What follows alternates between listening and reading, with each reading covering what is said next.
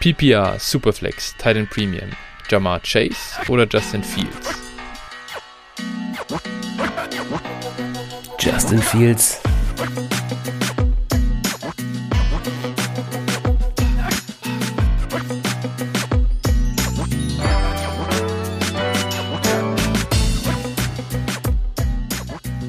Servus und herzlich willkommen zu einer neuen Folge von Dynasty Flow, der Dynasty Show von Phil und Flo. Hi Phil, so, heute sind wir mal ein bisschen früher dran, sogar mit unserer Aufnahme. Äh, wie fühlt sich da an für dich? Ja, Aufnahmezeit ist okay, äh, weil ich äh, Zeit habe. Ich mir am Wochenende den Finger fast abgeschnitten habe. ja, und ich war, habe dann die Zeit, um oder die, um die Zeit äh, zum Football zu überbrücken, habe ich dann schön in der Notaufnahme verbracht. Und äh, ja, aber war, ich war dann pünktlich zum Football auch wieder raus, also von daher war es dann noch okay. dann war es dann halb so wild, gell? Das größte Problem ist, bin ich rechtzeitig zur Red Zone zu Hause. Ansonsten gibt es keine Probleme. so ungefähr, ja. Ja, passt.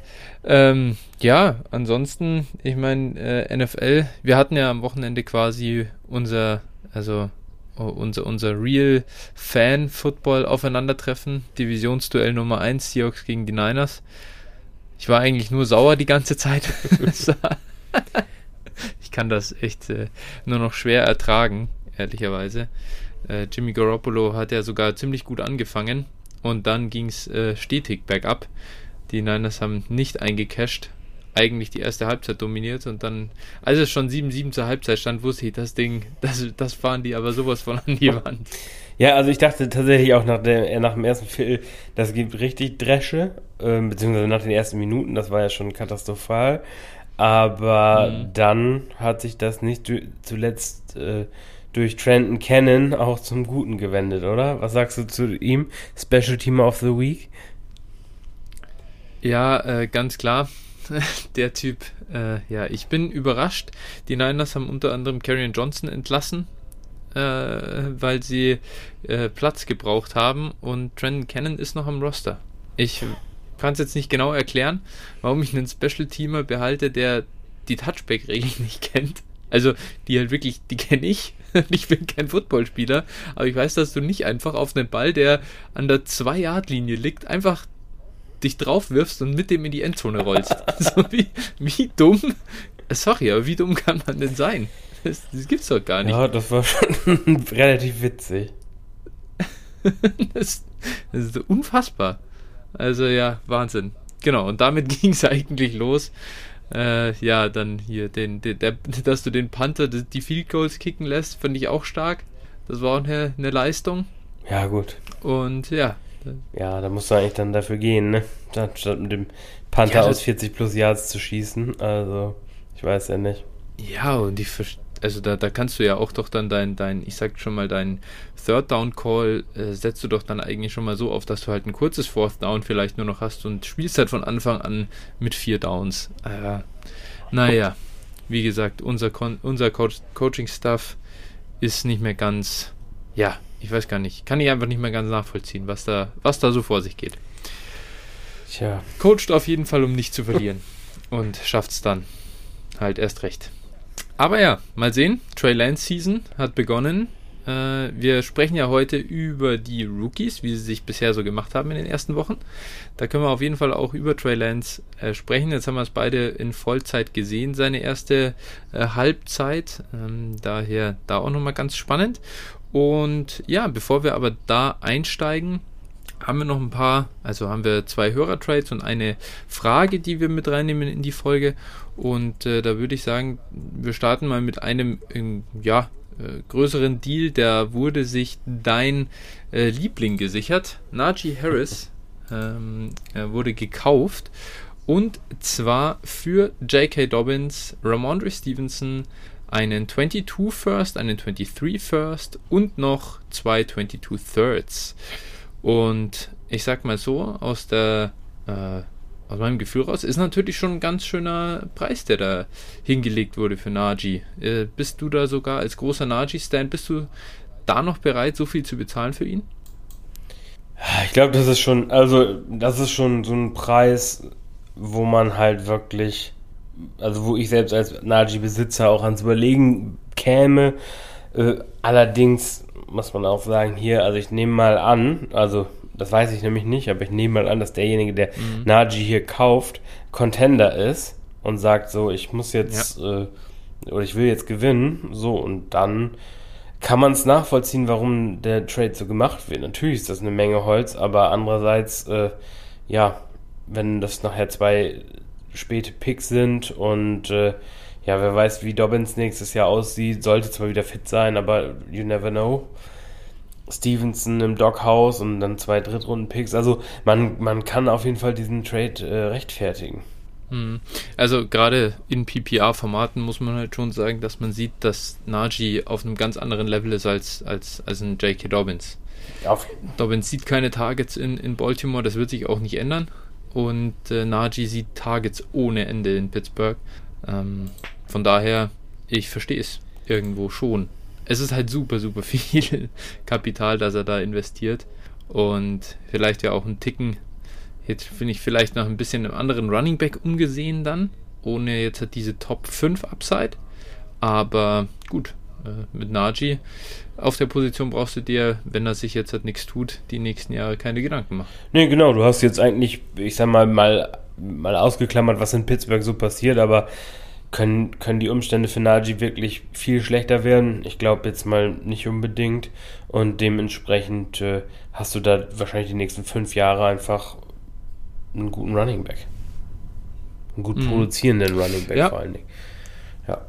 Ja. Ob es fünf Jahre werden, das ist ja, natürlich. Sagen, natürlich auf der Position, aber, aber trotzdem, klar, ich meine, so lange läuft schon genau, so genau. Vertrag irgendwie. Das ist, äh, der wird schon, der wird schon einiges, einiges abreißen in der Zeit, gehe ich mit. Daher völlig okay. Hoffentlich wird es dann auch belohnt. Najee ist halt äh, als Rookie ein Win-Now-Asset. Das ist einfach äh, eine schöne Kombination. Da kann man auch äh, als Contender dann in einen jungen Spieler investieren.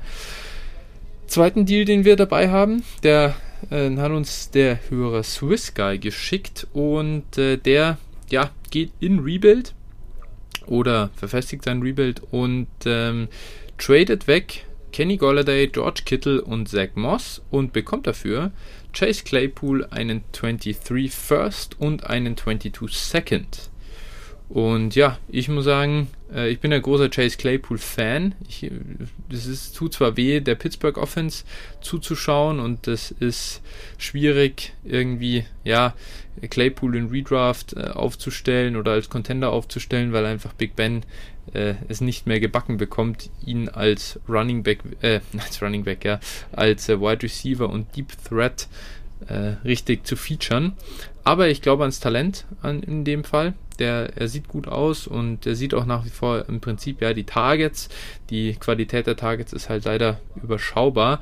Aber wenn Pittsburgh hier wirklich was machen kann nächstes Jahr, ich glaube auch wirklich, dass Juju dann endgültig weg ist äh, im Sommer, dann könnte das ein sehr schönes, so ein, so ein, so ein äh, ja, äh, kondensiertes äh, Receiving Game werden mit, mit Claypool, Najee und Deontay über die nächsten Jahre. Von dem her bin ich ein großer Fan von ihm und Kittel mag ich natürlich, aber wenn ich den Gegenwert bekomme, gerade aus der guten 23er Klasse, dann finde ich das völlig in Ordnung. Verstehe auch die andere Seite, die sagt, Golladay und Moss sind äh, Qualitätsspieler jetzt äh, in diesem Jahr, aber ja, overall sage ich als Rebuilder ganz solider Deal. Ja, ich würde halt, ich würde halt äh, Kittel im Moment nicht verkaufen. Das ist halt mein Problem hier. Also grundsätzlich vom, vom Preislichen her äh, würde ich dir da schon, würde ich da schon zustimmen und hoffen einfach, dass Juju weg ist. Ich meine, mm. man weiß nicht, ne? Ja, das hat, haben wir nicht. dieses Jahr schon Klar. gedacht, aber kam dann letztlich doch anders. Und äh, ja, für, für die Waffen wäre es natürlich schon einfach das Beste. Dann wüsste man, woran man ist. Ähm, ja, wie gesagt, Kittel geht, also ist aktuell ist ein, ein First-Round-Pick quasi, was wir hier haben. Äh, auch wahrscheinlich mhm. der, der angemessene oder faire Preis, aber dafür würde ich halt Kittel nicht, nicht abgeben, ne? Zumal er dir als Rebuilder im Moment auch keine Punkte liefert, ist es sogar so, dass du ihn behalten kannst, bis er wirklich mal wieder zwei Wochen produziert, drei Wochen produziert und dann kannst du drüber nachdenken, ihn zu verkaufen. Aber im Moment ist es eigentlich wirklich der schlechtmöglichste Zeitpunkt, um ihn zu verkaufen. Ja, das kann natürlich, klar, gebe ich dir recht, äh, Kittels Wert kann relativ schnell wieder steigen. Andererseits sei auch, ja, ist ein, ist ein, wo, wo geht Kittel dieses Jahr in, oder wo, wo geht Kittel nächstes Jahr in Startups? Das ist schon die Frage. Man muss jetzt halt hier, Trey Lance haben wir gesehen, äh, ich kann mir nicht wirklich vorstellen, dass Kittel dieses Jahr jetzt nochmal dieser absolute Unterschiedsspieler auf Titan sein wird. Oder ist schwer vorzustellen aktuell. Ja, aber ich sag mal, schlechter kann es ja nicht mehr aussehen. Und wenn er, mhm, ja, ich sag mal, ja, wenn, wenn ja. er dann in der zweiten Saisonhälfte, ich meine, er ist jetzt auch die ganze Zeit angeschlagen, was man so liest und hört, aber wenn man mhm. jetzt dann vielleicht davon ausgeht, bei Week und dann vielleicht setzt er nochmal ein Spiel aus und äh, dass, dass er dann wirklich wieder fit wird und dann nochmal ein paar Leistungen liefern, die Hoffnung auf mehr machen, dann denke ich schon, dass er immer noch irgendwo in der vierten Runde spätestens dann auch geht in eines Dynasty Startups. Mhm. Ja. Ja, dann hätte vielleicht schon der, der, der weitere Second Rounder nochmal ein First werden können. Oder du bekommst zumindest nochmal noch ein Second on top zum Beispiel. Oder kannst ja Moss behalten, wie auch immer. Ähm, Gebe ich dir ja. schon recht. Das ist natürlich äh, ein valider Punkt. Gerade weil man sagt, es stimmt natürlich, Kittel im Moment macht dir noch nicht so viele Punkte. Und dann, wenn er es macht, dass es dir wehtut, sozusagen als Rebuilder, dann kannst du auch besser verkaufen. Das ist schon valide. Angst, hättest du Angst davor, dass Moss äh, signifikant an Wert verliert jetzt? Ja, gut. Also aktuell lebt er halt sehr von seinen Garbage Time Touchdowns. mhm. ähm, ja, Buffalo, ja. Buffalo zerlegt die Gegner halt meistens innerhalb von drei Quartern. Ich meine, so Teams wie äh, Houston oder Washington und wen sie nicht da alles hatten, ähm, gut, das sind jetzt auch nicht so starke Gegner und dann ja, laufen selbst sie den Ball. Ne? Und ich, also bei, Mo, bei Moss finde ich es schon äh, auf jeden Fall valide, den zu verkaufen. Also das kann ich auf jeden Fall verstehen, ja. wenn man sagt, okay, Zach Moss glaube ich nicht dran, ich glaube nicht an die Buffalo Offense, also ich glaube nicht daran, dass sie laufen, beziehungsweise dass ein Running Back da viel Wert hat. Und äh, wenn man dann einen vernünftigen Preis für ihn erzielen kann, dann sehe ich schon, warum man ihn verkaufen will. Ja. Ja, überall, also so overall auf den Deal nochmal geschaut, muss man auch sagen, Claypool, dass da der Wert jetzt komplett durch die Decke geht, ist ja auch super unwahrscheinlich. Also es war eigentlich kein Need, diesen Deal jetzt wirklich zu nee, rushen. ja, das ist halt so ein bisschen. Golladay halt auch, ne? Gleiches Thema eigentlich, auch ja. eigentlich, ich sag mal, am unteren Ende. Gut, er hat jetzt ein gewisses Alter, aber ähm, ja, der hat halt schon, wir haben gesehen, was er machen kann, wenn er topfit ist und ich glaube auch, er muss sich halt in der Giants Offense erstmal zurechtfinden, dadurch, dass er halt die Preseason auch zu großen Teilen verpasst hat ähm, und da könnte ich mir halt auch vorstellen, dass es in der zweiten Saisonhälfte nochmal ein bisschen besser wird. Also für mich auch eher äh, jemand, den ich, den ich vielleicht mal kaufe, als ihn zu verkaufen. Also mhm ja, alles in allem, wie gesagt, glaube ich schon, dass man hier hätte mehr rausholen können, aber es ist jetzt kein schlechter Deal. Ja. Ähm, bei Kenny muss man ja auch sagen, ich habe dir heute noch die, die Deep Passing Grades äh, oder so einen Ausschnitt aus den, aus den äh, Deep Passing Grades von, von PFF ge geschickt. Und Danny Dimes ist einfach, und das hat er ja in den letzten Jahren schon gezeigt, einfach ein guter Deep äh, Passer. Und äh, Kenny ist jetzt fit. Steppert ist weg, Slayton ist äh, gerade nicht, nicht fit. Und ähm, ja, da ist natürlich jetzt die Opportunity für Goller der erst recht da. Ja, wobei die jetzt beide schon wieder trainiert haben, ne? Also, ah, die sollten okay. dann auch gut. demnächst wieder kommen. Die sind jetzt noch. Äh, okay, naja, gut. Nichtsdestotrotz, ich glaube schon, Golladay, da hast du auch, du hast durchaus einen validen Punkt, dass das ganz gut, ähm, dass das ja sich besser entwickeln könnte die nächste Zeit. Ja. Mal sehen auf jeden Fall am Ende, glaube ich, in Ordnung. Ich hoffe einfach, Claypool entwickelt sich wie er hofft und äh, dann sieht der Deal, ja, sage ich mal, in, in zwei Jahren sowieso sehr, sehr gut aus. Okay, so viel zu dem Thema. Und dann haben wir noch eine zusätzliche Frage. Das ist jetzt kein ähm, äh, Trade, aber eine Frage von dem Hörer war, wie oder was halten wir von Neustarts in Dynasty ligen? Also beispielsweise einen neuen Startup Draft nach fünf Jahren. Und ja, einfach mal die Frage an dich. Was hältst du davon? Nix. also, äh, ja, das ist halt, ich sag mal, ver verstehe ich nicht, warum sollte man es machen? Da muss man halt keine Dynasty spielen. Die Sache ist doch letztlich irgendwo, also man hat immer einen gewissen ja, Zyklus für ein Team, haben wir ja nun auch schon oft drüber gesprochen. Äh, Rebuild, Win Now, Retool vielleicht. Und was ist, wenn ich jetzt im, ich war jetzt zwei Jahre lang im Rebuild und mache jetzt mein Retool vielleicht ein Übergangsjahr und dann draftet meine Liga auf einmal neu, wo ich kurz davor stehe, praktisch äh, erfolgreich zu werden, sag ich mal. Dann äh, ja. ja. ist doch für den Arsch. Ne? Also das kann, wer, wer, wer soll das wollen? Die Leute vielleicht, die ihr Team vor die Wand gefahren haben und sich irgendwo in einer aussichtslosen Lage befinden, das mag sein, aber das Problem ist, wenn die im das Team einmal dahin gefahren haben, dann wird es beim zweiten Mal wahrscheinlich nicht besser. Da können sie so oft neu draften, wie sie wollen. und äh, ja. Ja, das könnte natürlich sein. Einzig, ähm, und das dazu noch ein, ein letzter Punkt, Alternative wäre eine sogenannte Empire League. Es funktioniert im Prinzip wie eine Dynasty League, nur ähm, wenn jemand die Liga zweimal in Folge gewinnt oder zweimal gewinnt allgemein, dann äh, ist die Liga quasi vorbei und dann wird neu gedraftet. So, das heißt also, jeder kann okay. kann das praktisch. Also ich spiele so eine Liga. Grü Grüße mhm. an die an die Jungs. Äh, wir haben so eine Niedersachsen Liga und da da haben wir das so gemacht. Und äh, ja, Grüße an die Jungs da aus der Liga. Geil. Und mhm. äh, ja, es gibt halt auch jedes Jahr, also wir haben auch ein Buy-in und praktisch jedes Jahr geht ein Teil des Buy-ins in diesen Empire-Pot. Und derjenige, ja. der es dann nachher beendet, also die, die ja zweimal gewinnt, ja. der gewinnt dann auch den Pot. So, und das ah, finde ich, dann, da weiß es jeder, da kann jeder mit planen und wenn einer sieht, okay, ähm, der Spieler XY hat jetzt äh, er hat jetzt einmal gewonnen und hat ein saugutes Team, dann überlege ich mir vielleicht, okay, ob ich dem jetzt noch das letzte ja. Win Now Asset hintrade oder ob ich mit meinem Team jetzt noch ein Jahr warte, sondern oder vielleicht doch jetzt angreife, weil um ihm ja. Konkurrenz zu machen, halt das bringt nochmal eine andere taktische Komponente mit rein. Das wäre meine ja, das Alternative, wenn man das machen will.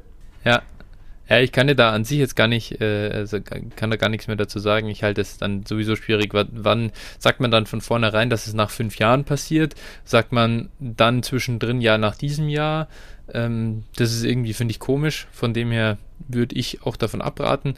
Aber das mit der Empire Liga ist echt geil. Also das kann sich noch gar nicht. Und okay. äh, überlege ich mir fast, ob man da nächstes Jahr in der Offseason auch nochmal äh, äh, was startet. Äh, können das nächste Ding machen nach der nächsten, nach der, nach dem Bestball Dynasty liegen, die wir jetzt, jetzt schon machen müssen. Ähm, im, im ja, Februar, März oder so, können wir uns dann auch nochmal dem Thema Empire widmen vielleicht. Wenn wir mit dem Pace weitermachen, dann haben wir nächstes Jahr äh, 30 plus liegen. Ja, das ist, äh, aber Bestball ist ja entspannt. Es muss weniger wenig machen. ja, gut das stimmt. Ja, nee, aber sehr geil. Okay. Ähm, wie gesagt, ich, ich halte aber von der von der generellen Idee da was äh, zu machen dann. Ohne diesen zusätzlichen Anreiz ist das, glaube ich, wirklich Quatsch. Da gibt es ja. bessere Systeme dann. Ja, welchen Sinn soll das haben? Das ja, halt ich glaube, da geht es um die Ausgeglichenheit halt ein bisschen, um die wiederherzustellen. Ähm, aber was das ist, das ist, also das, das bestraft natürlich, dass wenn du Dynasty gut gespielt hast, dann wirst du bestraft. Und das ist ja eigentlich ein Quatsch. Ja, total. Genau. Okay, passt. Das dann dazu. Und äh, damit äh, sind wir schon bei unserem ja, heutigen äh, Thema an sich. Und da freue ich mich sehr drauf, freue mich schon die ganze Woche drauf, dass wir das machen können. Äh, wir haben die erste Rookie Watch Folge jetzt hier nach Woche 4 und äh, können mal ein bisschen sprechen. Jetzt hat nicht zu ähm, ja, zu zahlenbasiert und jetzt alles nicht zu sehr äh, äh, ja, in, ins Detail zerlegt, aber ein bisschen, wie haben sich die Rookies gemacht, bei wen haben wir, bei wem zeigt der Pfeil für uns so seit dem Draft denn äh, nach oben, bei wem nach unten vielleicht? Oder was sind so unsere ersten Eindrücke? Ähm, da gehen wir die ersten zwei Runden nach ähm, Dynasty AD, Rookie ADP im Mai von DLF durch. Und dann haben wir noch ein paar Honorable Mentions am Ende. Und ich würde sagen, äh, wir starten einfach sofort rein und äh, der erste Mann war natürlich, also klar, es sind Superflex-Rankings, äh, war natürlich Trevor Lawrence, der Nummer 1 Pick der Jacksonville Jaguars. Ich meine, mittlerweile wissen wir auch noch mehr über Urban Meyer und die Organisation der Jags. Es ist äh, echt hart. Wir wissen auch schon was über Trevor Lawrence bisschen. Der äh, gibt's, also sieht wie ein Rookie-Quarterback aus. Es gibt äh, Hochs und es gibt Tiefs. Und äh, was denkst du denn im Nachhinein? Ist er immer noch dein Nummer 1-Pick, ähm, wenn du jetzt einen Rookie-Draft machen darfst? Ja oder nein? Ja, ich glaube schon. Also gut, das Einzige, was mich halt abschrecken würde, wäre Urban Meyer als Coach. ja. ähm, ja, aber ich glaube mal, also glaubst du, dass er die Saison in Jacksonville beendet? Nee, ich glaube, dass der, also in zwei, drei Wochen ist das Thema durch. Ich, das also, hoffe ich auch. Ich, ich kann mir nur vorstellen, dass das wirklich äh, super teuer ist, den zu feuern. äh, ich, also dieses, diese Mitteilung da von Chad Kahn, äh, von wegen, er hat das jetzt er hat das ja jetzt mit Urban besprochen und dass das nicht geht und so, das ist ja, also wie mit einem Kind irgendwie und, und denkst du so, also du kannst, das ist ja eine, eine Erniedrigung vor der gesamten Öffentlichkeit, das, das kann es nicht bringen. Äh, und ich glaube, also ich hatte den Eindruck, das sollte dazu führen, dass Urban Meyer einfach von sich aus geht. Und das hat aber irgendwie jetzt bisher zumindest nicht geklappt. Ähm, aber ist eine Frage der Zeit, glaube ich. Ja, also keine Ahnung, das ist so ein riesen, riesiges Affentheater. Also für Jacksonville, also für die Franchise wäre es das Beste, für Trevor Lawrence wäre es auch nicht schlecht. Und äh, ja, das ist einfach, das kann man niemandem mehr erzählen. Das ist doch alles totaler Wahnsinn. Ja, aber gut, genug davon. Dann zu Trevor Lawrence. Also, ja, wir haben jetzt vier Spiele gesehen. Es ist halt gerade, finde find ich, bei Quarterbacks ist es halt eine extrem kleine Sample Size. Mhm. Und äh, am Anfang musste Lawrence oder haben die mit Lawrence, die sind halt im ersten Spiel rausgekommen mit dem Rookie Quarterback und haben den Ball 50, über 50 Mal geworfen. Das muss man sich mal, das muss man sich mal, äh, ja, äh, reinziehen. Das ist halt schon, wie gesagt, das ist irgendwie total absurd, finde ich. Auch selbst mit einem Talent wie Lawrence ist das, ist das einfach totaler Wahnsinn. Und äh, ja, das ist, ist eine Geschichte, dann hat er halt sein, sein, seine drei Turnover produziert, selbst gegen Houston halt, aber mhm. es ist halt, wie gesagt, ein Rookie-Quarterback im ersten Spiel. Ja, und dann äh, muss man sagen, also die Würfe an sich und das, was mir jetzt Mut macht, die Würfe an sich sehen alle sehr gut aus. Er hat halt teilweise, mhm. merkt er halt, okay, das Spiel ist wesentlich schneller als im College. Du kannst dir nicht 500 Jahre warten und dann den Ball noch, weil du so einen guten Arm hast, einfach dann noch hinfeuern und dann kommt er an, sondern du musst halt schon ein bisschen zackiger spielen und ich glaube, daran muss er sich jetzt ge gewöhnen und daher kommt auch der, der Growing Pain. Und mhm. äh, ja, sie haben jetzt ja auch wie über die Zeit und jetzt gerade auch gegen die Bengals immer mehr sind davon weggegangen, ihm so viele Pass-Attempts zu geben, was auch mit dem Game-Script natürlich zu tun hatte. Klar. Sie ja. lagen hier 14-0 in Führung. Aber sie haben ihn auch mehr als Rusher eingesetzt. Und das hat mir eigentlich ziemlich gut gefallen. Also aus, einmal aus Fantasy-Sicht, aber auch fürs mhm. Spiel. Er war in, als Rusher effektiv. Und ja, er ist halt eine Waffe, ne? Der hat halt, also der kann halt laufen. Und mhm. äh, dementsprechend äh, das hat mir alles gut gefallen. Ich habe mir jetzt auch nochmal einen äh, Gamefilm vom Spiel gegen Denver angeschaut, von hier JT O'Sullivan. Kann ich also nur mhm. empfehlen. Denn so eine, ich glaube, eine Viertelstunde geht das Video und da zeigt er halt, wie, also was gut ist oder ob, ob Lawrence schlecht ist oder halt nicht. Und also die Würfe, muss man ganz ehrlich sagen, sind alle tipptopp. Er kommt, bei einmal war es ein, halt ein scheiß Play-Design, mhm. weswegen er quasi eine INT produziert ähm, genau, und das, also von daher, äh, einmal war es genau und einmal hat er eben eine, ähm, eine Go-Route geworfen gegen einen Cornerback in Off-Coverage und ja, das ist halt scheiße, ne, wenn der, wenn der Corner praktisch dann äh, noch da ist und der hat halt dann Play gemacht, so und äh, ja, also von daher, das sind alles Fehler, glaube ich, die, die werden sich legen und also ich bin bei Lawrence halt null besorgt und glaube, dass es ein sehr guter Quarterback ist. Hoffe halt, dass sie Meyer loswerden und dann und auch gleich die am besten die ganzen Koordinator mit, weil also die kennen wir ne, oder kenne ich sehr gut. Bevel, Bevel und Schottenheimer, die waren schon mhm. in Seattle nicht, nichts Besonderes und ja. äh, oder auch in Detroit und ja, die sollten sich halt irgendwie Joe Brady holen und gut ist dann Feuer. Ja. Ja, unbedingt halt auch Trent Borky feuern, bitte als GM. Er muss weg. Und ähm, ja, ich habe dir ja letztens diese, diese Pressekonferenz-Highlights von der Jim Tom Sula ähm, ähm, na, wie heißt das, äh, Introduction äh, Pressekonferenz geschickt und da war Trent Bolke daneben gesessen. Das ist ein Unfall, den man sich fünf Jahre später nochmal anschauen kann. Es ist wirklich unglaublich, man kann sich nicht vorstellen, sowas. Aber ja, und der Mann ist wieder GM bei so einem Team und da ist äh, Trevor Lawrence jetzt Quarterback. Das ist wirklich das größte Problem für mich. Und ja, ansonsten, äh, er sieht halt ja, wie, wie, wie die meisten Rookies, wenn sie, wenn sie unter Druck stehen, nicht so gut aus. Und aber prinzipiell gefällt es mir schon auch gut. Der ja, wirft den Ball downfield, der wird den Ball auch dafür relativ schnell los. Das finde ich auch cool. Ähm, und ja, diese Turnover-Plays, sage ich mal, ich bin da auch relativ sicher. Er lernt einfach dazu und, und dann wirst du da schon, also wird er sich entwickeln einfach und die kann er abstellen und dann, ähm, ja, Sky's the Limit nach wie vor. Bin da auch überhaupt nicht besorgt. Und sollte einer besorgt sein, dann kaufe ich gerne Trevor Lawrence ab. Überhaupt kein Problem. Auf jeden Fall. Und was man auch, was ich finde, auch nicht unerwähnt bleiben sollte, ist, ähm, also die Waffen, ne? Er hat jetzt, er hat zwar, also für mich sind das irgendwie äh, drei, also mittlerweile hier nur noch zwei, aber mhm. für mich sind das irgendwie drei, ja, vielleicht drittklassige NFL-Receiver. Das ist aber, also Marvin Jones ist, ist okay.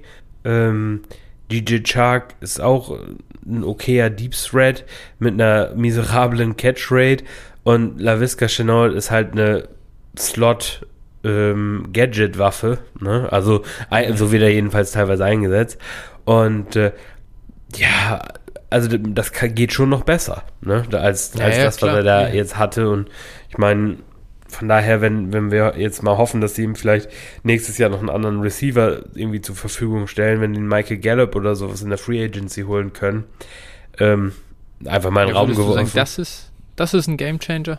Naja, ist, also für mich zumindest mal vom Potenzial her, glaube ich, über allen drei anderen. Also, Boah, weiß ich gar nicht, ob Marvin Jones wirklich eigentlich ein schlechterer Receiver ist, ehrlich gesagt. Da wäre ich gar nicht immer so sicher. Ich ja. finde den, den tatsächlich ziemlich gut, auch als, als Receiver so. Aber, aber, gut, das, aber äh, glaubst du, aber Marvin Jones ist halt kein Eins. Also ja, Mike, Mike Gallup, Gallup nein, nein, also okay, fair, fair, äh, aber es war jetzt mir gerade, oder sagen wir Chris Godwin. Ne, wenn der ja, Free Agent ja, und so Alan Robinson. Natürlich. Ja, obwohl Alan ja. Robinson geht nicht zurück zu den Jacksonville Jaguars. Aber nee, sowas, sowas, keine Ahnung, wenn Chris Godwin jetzt kriegen Also wirklich können. ein, also ich so ein Top 15 Receiver, Top 20 zumindest in der NFL. Sowas, wenn er haben könnte, absolut. Oder dann halt, oder halt ein Titan, der das sein kann. Oder halt, also ja, absolut. So, so jemanden ähm, zu haben, das wäre wirklich ein Gamechanger, glaube ich. Ja, Absolut. und ich glaub, aber nochmal so eine gute Nummer zwei, ich glaube, das ist halt, das sind die, die da sind, können das auch sein, so eine Nummer zwei. Aber einen, der wirklich alles kann, das wäre das wäre stark. Ja, ich weiß gar nicht, läuft, läuft der Vertrag, ich weiß gar nicht, wie die Verträge von den anderen laufen. Also Laviska ist ja äh, Second Year, ja, aber ja, ja. Also ja, Chark, glaub, Chark ist drittes Jahr auch. Mhm. Ja, ja, ich glaube, also von denen darfst du das nicht abhängig machen. Da musst du dann gucken, Marvin Jones spielt halt dann nicht mehr oder so, äh, oder ist dann halt die ähm, dritte Outside-Waffe oder irgendwie sowas. Finden sie ja Wege. Äh, der Whisker will ja eh keiner haben in dem Laden. Äh, von dem her, warum auch immer, der noch da ist quasi. Er sollte auch niemandem im Weg stehen. Mal sehen. Aber das wäre natürlich wirklich was, da könnte, das würde Trevor Lawrence, glaube ich, massiv helfen. Stimme ich dazu. Jo. Genau. Ähm, so viel zu ihm. Die Nummer zwei nach dem ADP war auch ein Quarterback. Und zwar der von den Niners, Trey Lance, 21 Jahre alt. Ähm, ja, hat jetzt seine erste Hälfte gespielt. Ich hatte es vorhin schon gesagt. Sah interessant aus, würde ich mal sagen. Hinterher äh, sagt Kyle Shanahan, der Gameplan war natürlich auch überhaupt nicht auf ihn ausgelegt. Sie haben also ein paar Plays im Prinzip gespielt, die er kennt, wo er sich wohlfühlt. Also mehr oder weniger auch immer das gleiche. vier, vier Slants und, und eine ähm, äh, Hitch-Route irgendwie mit rein kombiniert ähm, und, und das war's. Und das ist natürlich schon ja, schwierig dann, glaube ich, für, für, für einen Quarterback. Die Defense ist, selbst die Seattle Defense, die jetzt nicht überragend ist, hat sich da natürlich auch eingestellt drauf, dann nach kürzester Zeit und immer, äh, ja, too high mit, mit, mit diesen ähm, Five-Under-Zonen ähm, äh, gespielt zumindest sehr, sehr oft. Und, und da war nicht so viel Platz dann, um, um was zu machen. Er hat dann sehr viel auf dem Boden äh, gut gemacht darüber, ist immer wieder halt äh, losgelaufen. Sah aber natürlich in der Pocket auch sehr, sehr, ja, ähm, interessant aus, würde ich mal sagen. Er hat dauernd da ähm, äh, rumgesteuert, hat eine ultra hohe äh, durchschnittliche Zeit zum Werfen gehabt. Ich glaube, so über dreieinhalb Sekunden, weil er den Ball halt immer gehalten hat. Aber er hat natürlich auch einiges gesehen. Also das, das Potenzial ist da. Und äh, gerade aus Fantasy-Sicht, ich glaube, der Mann wird wirklich äh, viele, viele Rushing Yards produzieren, nach dem, was man sieht. Und auch durchgehend an der Goal-Line mit Quarterback Power und, und äh, als äh, Read-Option Quarterback eingesetzt. Und daher, ich sage ganz ehrlich, bei ihm bin ich fast noch weniger besorgt als bei Lawrence, was die, den Fantasy-Outlook betrifft ich glaube, das wird uns alle sehr viel Spaß machen in Zukunft. Ja, gut, nach, nach äh, irgendwie einer Halbzeit plus irgendwie ein paar Goal-Line-Packages finde ich das zu, zu, bewerten halt super schwierig. Äh, Fantasy, Fantasy Value, natürlich hat er den da, ich meine, das ist ja genau das, worüber wir immer gesprochen haben. Äh, wenn er nachher als Passer dann natürlich völlig abstinkt und ähm, 15 Interceptions in den ersten fünf Spielen wirft, dann ja, dann wird sich das auch ja, schnell erledigt ja. haben. Ne? Also das ist, ist, immer die Sache, daher immer schwierig mit Leuten äh, oder so, so ähm, frische Quarterbacks zu bewerten. Mhm. Grundsätzlich stimme ich dir voll zu. Was ich allerdings ein bisschen fragwürdig finde, äh, dass ein Quarterback irgendwie äh, das Playbook nicht kennt, beziehungsweise der Gameplan, ja klar, dass sie jetzt keine Zone-Read-Geschichten für Garoppolo eingearbeitet haben, mag schon klar sein, aber das zumindest, ich sag mal, das Playbook sollte, sollte er doch auch wissen. Also das, das ist mir irgendwie ein Rätsel. Ähm, ja.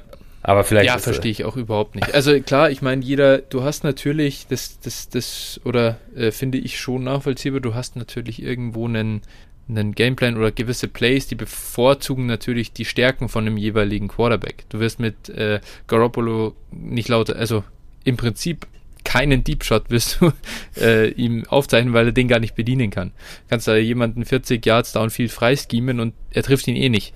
Ähm, und das ist so, das verstehe ich natürlich, dass die anders sind, aber was ich dann gar nicht nachvollziehen kann, wenn ich so unterschiedliche Quarterbacks habe, warum, warum cutte ich dann nicht den alten einfach und beende das und sage, okay, das bringt Lance nicht mal was da, hin, da hinten dran zu, zu sitzen, weil wenn er spielt, wird sowieso ganz anders gemacht. Ähm, das ist halt etwas, ja, unverständlich. Und vor allem, dass man dann sagt, am Anfang wurde ja noch gesagt, der Trey Lance hat genau das gleiche äh, Badge hier am Arm. Da steht genau das gleiche drin. Das ist die gleiche äh, Sprache, sag ich mal. Es sind die gleichen Plays und so, die der durchgeht. Wenn man dann hinterher sagt, das passt gar nicht zu ihm, ist das halt, also ja, für mich un unlogisch eigentlich rundrum. Ja. Aber gut, das ist halt Kyle Shanahan, wie er das so managen will. Das müssen sie selbst wissen. Genau, nichtsdestotrotz, Trey Lance, glaube ich, wird uns allen viel Spaß machen als, als äh, Fantasy ähm, ja, äh, Manager. Und äh, wir kommen zum nächsten Quarterback, die Nummer 3 nach ADP, auch ein mobiler. Äh, mit super Deep Ball, so viel kann man glaube ich schon sagen. Justin Fields von den Chicago Bears es war ja schon ein interessantes Debüt bei ihm. Was sagst du mittlerweile zu ihm? Jetzt hat er ja doch ein zweites Spiel auch äh, schon auf dem äh, Resümee. Wie ist jetzt dein Eindruck? Ja, wurde besser, ne? Also erstes Spiel war ja grausig, äh, jetzt wurde es besser und gerade während wir hier sprechen, hat, äh, also Breaking News, hat Ian Rappaport vermeldet, dass äh, Matt Nagy Justin Fields zum Starter ernannt hat. Für den Rest der Saison. Nice. Gott Junge. sei Dank. Oh, mein wenn, die, Gott. wirklich- wenn die wirklich mit Dalton weitergemacht, dann hätte ich auch, also an allem gezweifelt.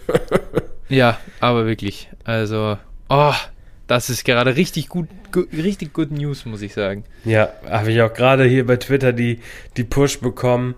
Und äh, ja, also da, von daher, das ist auf jeden Fall positiv. Und ja, ich glaube, auch Fields äh, hat vielversprechende Ansätze gezeigt. Ähm, man sieht das Talent einfach. Er hat halt die, die Umstände waren halt oder sind halt nicht so dolle. Schlechte O-Line, äh, schlechtes Coaching. Da haben wir es wieder Thema Playbook. Ne?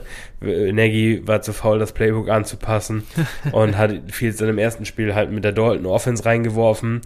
Ähm, ja, das hat dann nicht so doll geklappt, aber jetzt, ich denke, da werden wir noch einiges sehen. Zumal Matt Nagy auch nicht so schlecht ist, wie er eigentlich gemacht, wie immer gemacht wird, muss man sagen. Der hat halt schon auch mal äh, den äh, Coach of the Year gewonnen und das machst du auch nicht, wenn du wirklich grausig bist. Ja, das passt halt einfach, für mich passt ehrlich gesagt einfach nicht zusammen. Er ist an sich, das habe ich ja auch hier, wir hatten in der Offseason schon drüber gesprochen, dass ich, dass ich Nagy ein bisschen underrated fand. Er hat eine, eine Offense mit Mitch Trubisky auch in die Playoffs gebracht, sogar zweimal. Und das, das macht nicht jeder Coach, ja. Also guck dir mal wirklich das an, was ein, was, was da eben solche Kollegen wie ein Urban Meyer oder die Freddy Kitchens, also das sind wirklich die richtigen Scheiß-Coaches, die einfach nicht für die NFL gemacht sind. Und Nagy kann da schon ein bisschen was. Aber dann schaust du dir das an, was sie gegen die Browns gemacht haben und das war irgendwie halt nix. Und klar, das ist schwer. Ich glaube, du schaust, also es ist, glaube ich, schwer, einen Gameplan aufzustellen, wenn deine O-Line der gegnerischen D-Line so unterlegen ist, wie, wie da an dem Tag. Was willst du da machen? Also hab- das ist wirklich absurd. Ich habe ich hab irgendwo im Podcast gehört, äh, irgendwie äh, Miles Garrett hat Jason Peters retired. Junge, aber der hat ihn wirklich, also das war wirklich so brutal. Ja, Ja. so ein Mismatch, ich, ich sag's wie es ist, da sehen andere NFL-Quarterbacks auch scheiße aus, wenn die Ja. O-Line, also in Seattle wieder mal, da können wir auch im Moment, im Moment ist die O-Line ja zumindest okay, aber äh, es gab auch Jahre, da war es äh, so, dass der Snap da war und der Verteidiger ungefähr 0,1 äh, Sekunden später. Also das war, das war ähm, dann ähnlich, ne? Und so ist es halt bei der Bears O-Line auch. Aber wie gesagt, ich finde, Fields hat sich da schon ganz gut gemacht und ich glaube, da werden wir auch mit der oder mit mehr Spielen auch bessere Leistungen sehen. Und wie gesagt, letzte Woche war es schon gut. Fantasy-Punkte gab es jetzt noch nicht so viele. Das lag aber auch daran, dass er keine Touchdowns gemacht hat, ne? dass er dann Ja. immer Mon- Montgomery reinlaufen lassen hat. Ja. Und äh, ja, das wird, ich glaube, das wird sich ändern und ich bin auch sehr, ja, überzeugt davon, dass, dass Fields ein gutes NFL-Niveau erreichen wird. Ja, absolut. Was bei ihm auffällt, hier einmal, das ist wirklich äh, sehr auffällig. PFF-Grade, wenn er, ja, in, mit einer cleanen Pocket ist er der Beste von den Rookie-Quarterbacks bisher. Under Pressure ist er der Schlechteste. Ist bisschen was, das haben wir ja so irgendwo auch erwarten können, äh, aus dem College heraus. Es war jetzt, da war er Under Pressure nicht der Beste. Das ist bestimmt oder hat man auch danach lesen können, war somit der Grund, warum er eben auch im Draft gefallen ist. Davor hatten Coaches Angst, dass er da nicht so stark ist. Äh, aber was äh, einfach da Mut macht, ist normalerweise bist du bei ungefähr 70% der Plays, wenn du nicht hinter der Bears O-Line spielst, wie sie aktuell aussieht, bist du clean so unterwegs und 30% vielleicht unter Druck.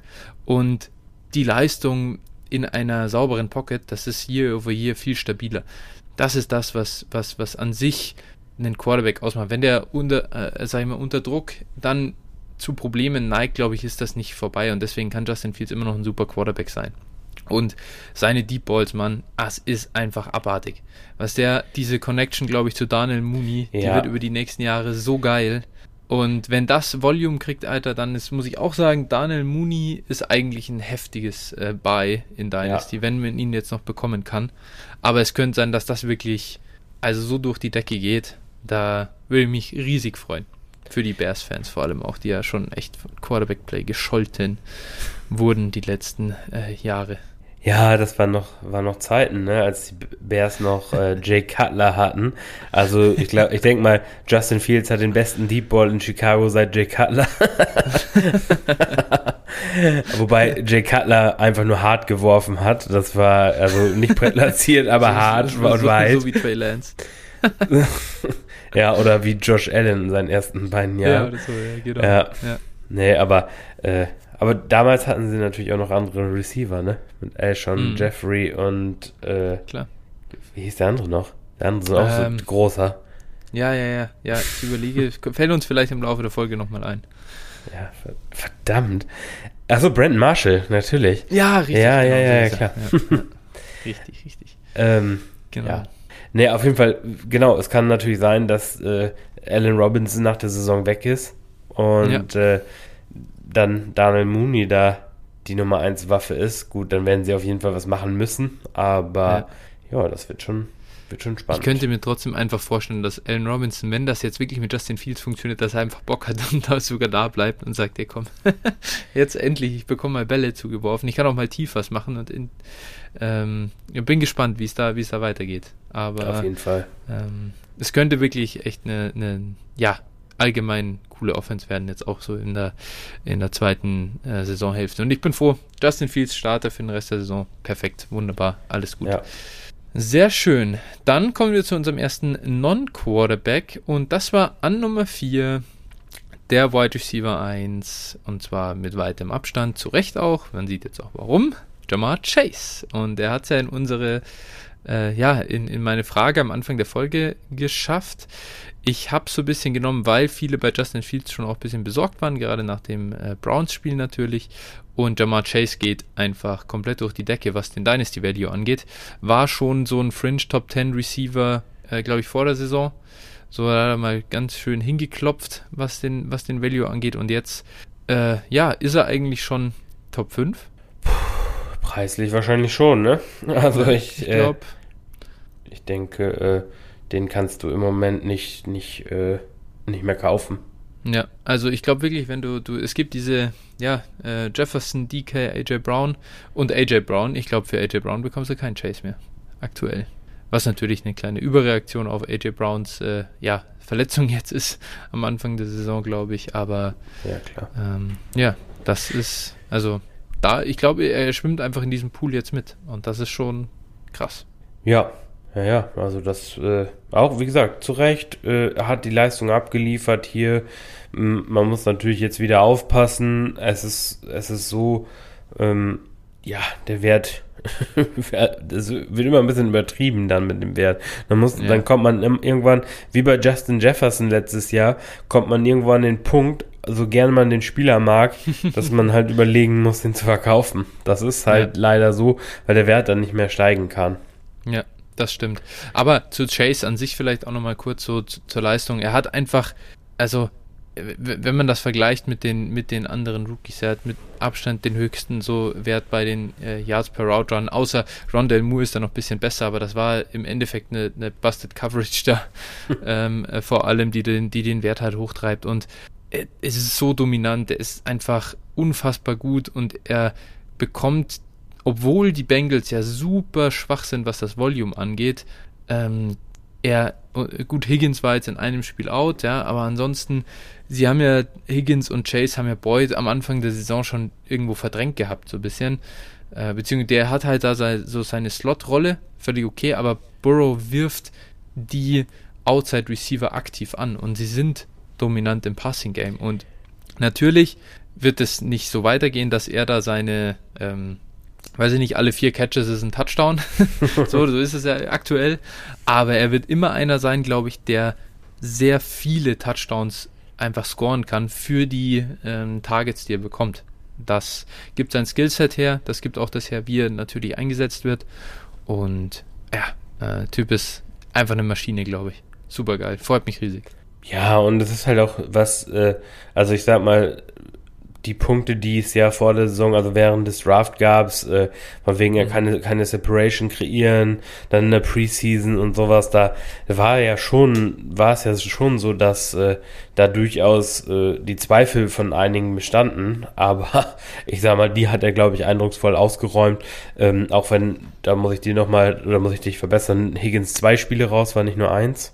Ah, okay. Ähm, ja. Genau, das muss man sagen. Ich meine, das hat sich auch hier in seinem Target Share dann auch äh, wiedergespiegelt. Ne? 28 und 29 Prozent in den letzten beiden Partien ist natürlich schon ein sehr, sehr guter Wert.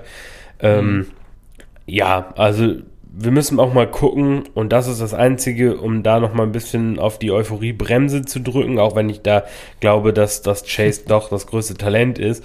Ähm, die Bengals spielen halt momentan wirklich nicht so, wie sie sonst gespielt haben. Die Pass, also die haben maximal bisher 32 Mal gepasst pro Spiel. Und mhm. ich hatte, glaube ich, in der in unserer äh, Overreaction-Folge zu Week One oder mhm. glaube hatte ich ja gesagt, dass oder hatte ich mal vorgelesen, wie oft die letztes Jahr gepasst hatten. Und äh, ja, es ist schon unüblich. Schauen wir mal, wie es jetzt ist. Sollte Mixen tatsächlich raus sein, und ob sie dann sagen, okay, wir gehen ein bisschen mehr zum Passing, Passing Game, zumal sie jetzt auch gegen Green Bay spielen, die ja an sich auch durchaus Punkte auflegen können, wenn sie denn gerade wollen. ja, ja. Genau. Nee, klar. Aber glaubst du nicht, dass das sich äh, auch wieder jetzt äh, ein bisschen ändern wird? So. Ich, ja, ich, ich glaube schon, ja. Also ich würde, wenn mich einer, ob ich, wenn ich wetten sollte, ja, aber äh, mhm man kann es halt nicht sagen. Sie sind jetzt erstmal so rausgekommen und haben gesagt, okay, wir, wir laufen mehr. ja. Und das ist halt, äh, das ist halt im Moment das, was wir haben an, an Datenlage und damit müssen ja, wir arbeiten. Ob das jetzt, äh, wie gesagt, wir haben jetzt ein Viertel der Saison noch nicht mal rum.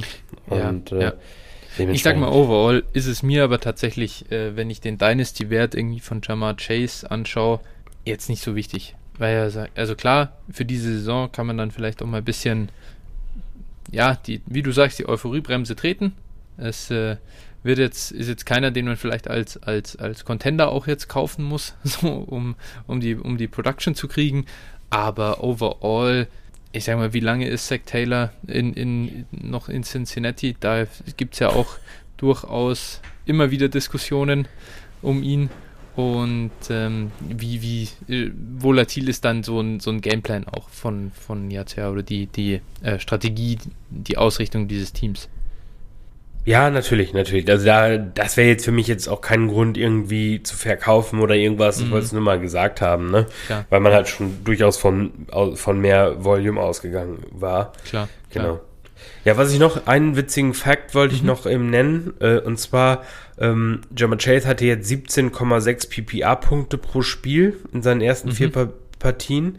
Und im Vergleich dazu, äh, Odell Beckham Jr. hatte in seinen ersten vier Partien ähm, 15,86 Punkte. Also er ist rundweg irgendwo knappe zwei Punkte besser pro Partie als Odell. Und äh, ja, bin mal gespannt, ob er den ob er Odell über die Saison schlagen kann. Ich denke eher nicht, weil das, also Schwer. ich habe, wie gesagt, ich habe heute noch mal in die in die äh, Statistiken geguckt von Odell Beckhams Rookie-Saison. Ja. Wer da mal Lust und Zeit hat, sollte mal bei Sleeper das Jahr 2014 aufrufen und Odell Beckhams ja. Gamelog angucken. Da wird dann schlecht. Das sind wirklich, das sind wirklich Fantasiezahlen. Ja, ja. ja. Naja, aber. Der Typ war so krass. Rook, der Typ war so krass. Und umso absurder war es ja, dass äh, Justin Jefferson da letztes Jahr den, den Rekord geknackt hat. Ja, ja, ja. Ähm, aber ich, ich glaube ich, ich, ich glaub zwar nicht die Punkte, aber zumindest bei den Yards hat das ja, hat das ja gerissen. Ja, Odell hatte zwölf, hat das Ganze in zwölf Partien, glaube ich, 297 PPA-Punkte in zwölf Partien aufgelegt. Alter, das ist halt komplett crazy, ja. Ich, ich, ich gucke es mir gerade an. Der hatte quasi nach der Bye-Week, also und in zwölf Partien ist er eigentlich fast noch ähm, ja, äh, schlecht gerechnet, denn die ersten, also der war vier Wochen verletzt und dann gab es drei Spiele, ähm, da hat, er über, da hat er über Touchdowns gescored, aber da hatte er in keinem Spiel 50 Yards. Und dann nach der Bye Week, da gab es einfach kein Spiel unter 90 Yards und nur zwei unter 100. Ja. Und das ist echt krank, Alter. Also wirklich komplett krank. Ja, und wenn man sieht, was aus ihm geworden ist, dann traurig. Wollen wir mal hoffen, dass das Jammer Chase nicht ereilt, dieses Schicksal. er muss erstmal so gut weiterspielen wie bisher. Aber ja, bislang ja. der Top-Receiver der Rookie-Klasse, da waren wir ja schon eigentlich die ganze Zeit vom Anfang bis Ende überzeugt und ja gut, da, das war der einfachste Call ever, muss man sagen. Das, äh, naja, aber einstimmig war die Meinung durchaus nicht. Ne? Also, nee, das stimmt. Wenn man so in der Football-Welt mal sich umgehört hat, dann gab es ja. da durchaus viele Gegenstimmen. Absolut, das stimmt. Gut, genau, soviel zu Jamar Chase und äh, etwas äh, Hype um ihn. Dann äh, nächster Spieler, der, der kam fast noch mit mehr Hype, sage ich mal, in die NFL. Auf jeden Fall. Viel war, mehr. Äh, ja, genau. Da gab es auch keine Diskussion, ob man da lieber einen Lineman hätte draften sollen oder so. An Position 4, also die Atlanta Falcons hätten ja auch Jamar Chase haben können, haben sich aber gegen ihn entschieden. Und es wäre mal an sich, glaubst du, die bereuen das schon? Oder ähm, auf jeden Fall. Äh, hoffentlich zumindest. Ähm, ja, also sie haben sich für Kyle Pitts entschieden, den äh, Tight End. Und klar, natürlich auch der eindeutige Tight End 1 in äh, Dynasty Rookie Drafts und äh, bei, ich glaube, im August war er sogar in Startups mal der Tight End 1 äh, in Dynasty Startups und ja, das war natürlich sowieso schon sehr, sehr bold, muss man sagen. Aber wie siehst du denn ihn jetzt bisher? Und wir haben ja sowieso immer gesagt, bei Rookie Titans muss man sich ein bisschen gedulden und so. Aber Kyle Pitts ist ja anders. Also ist ja eine, äh, so ein Talent. Und jetzt halt schauen wir, äh, ihn uns an und ich würde mal sagen, die, die Counting-Sets sind eh nicht da, aber ich glaube, wir sind jetzt auch noch nicht, wir sind jetzt nicht enttäuscht, was seine Leistung angeht, oder? Nein, Kyle Pitts wurde halt irgendwann völlig überhyped. Ähm, letztlich ist er halt doch nur ein Rookie-Tight End hm. und äh, ja, die Usage ist, ist völlig okay, 17,1% Target Share, irgendwie auf dem Pace über 17 Spiele für irgendwie um die 800 Yards. Das ist halt nichts, also das ist schon gut auf jeden Fall, das ist schon eine gute, solide äh, Tight End Rookie Saison, ne? gar keine Frage. Mhm. Er hatte auch sechs Red Zone Targets und bislang noch keinen Touchdown. Ich denke, da wird, das wird aber irgendwann dann auch, ähm, da wird Zählbares rauskommen und äh, ja, die Offense ist halt einfach nicht gut und, und Pitts ist halt ein Rookie, wie gesagt, und das sieht man halt auch. Und ja. äh, jeder, der ihn gedraftet hat äh, und so überzeugt von ihm war, äh, sollte ihn jetzt auf jeden Fall behalten. Also ich habe jetzt schon gesehen, dass die ersten Pitts-Shares getradet wurden und äh, ja, das ist für, für, genau das eigentlich, wovor wir gewarnt haben. Das ist also, ich sag mal, mhm. ähm, ja, Pitt sieht so aus, wie wir es eigentlich gedacht haben. Wir, also, ich sag mal, so, so war eigentlich so die Vorstellung, auch wenn, ich muss zugeben, ich auch teilweise dann natürlich irgendwann, wenn, äh, fängt man auch an zu zweifeln, zu glauben, oh ja, der wird bestimmt völlig ausrasten. und äh, das kann natürlich auch noch sein. Also, zweite Saisonhälfte will ich nicht ausschließen, dass der wesentlich besser aussieht. Bislang ist es noch nicht der Fall und ähm, ja, gibt dem Jungen halt die Zeit zu wachsen und dann wird da auch eine gewisse Leistung kommen. Ob das dann nachher ähm, Darren Waller ist oder ob das nachher Evan Engram ist, das wird man dann sehen. Ja. Ja, äh, die Peripherals, glaube ich, die sind da. Das ist cool. Und das zu sehen, er spielt auch gut. Er spielt halt nicht durch die Decke. Das ist einfach so und das ist auch völlig okay, wie du es sagst. Und ich glaube, er ist ein, also man kann auf jeden Fall bei ihm mal versuchen zu kaufen. Das würde ich auf, das würde jedem empfehlen, mal zu gucken, ob denn der, der Owner nervös ist oder wird. Es kann absolut sein, dass der einfach wegen seiner Usage, die es gibt, die nächsten Wochen ausbricht. Und wenn der mal seine, ja, 100 Yard Games und, und mal einen Touchdown fängt, also wenn, wenn diese Wochen kommen, dann ist er halt nicht mehr käuflich. Das ist, das ist der, das ist der Punkt. Und jetzt kann es halt sein, dass man ihn noch für einen First Rounder halt irgendwie kaufen kann. Zumal sie jetzt gegen die Jets spielen. ja, da kann es dann auch mal schnell gehen. Also, ich muss sagen, insgesamt, ich bin an sich von Kyle Pitts auch jetzt, er zeigt in der NFL, dass er wirklich auch die Qualität hat für die NFL. Er ist halt kein so ein Talent wie Jamar Chase. Ich glaube, das, also, ist halt keiner, der schon vor zwei Jahren, also Jamar Chase hätte vor zwei Jahren schon NFL spielen können. Das hat man einfach gesehen. Und der war so ein ist einfach ein brutaler Typ, der kommt in die NFL rein und ist direkt ein guter Receiver. Das ist absolute Ausnahme, dass sowas gibt. Und das sieht man halt bei Kyle Pitts ist es nicht ganz so krass. Er ist nicht auf diesem ganz aller, allerhöchsten Niveau, aber ich glaube schon direkt drunter. Da ist er dabei. Und deswegen für mich aktuell ein Buy und ich bin positiv gestimmt.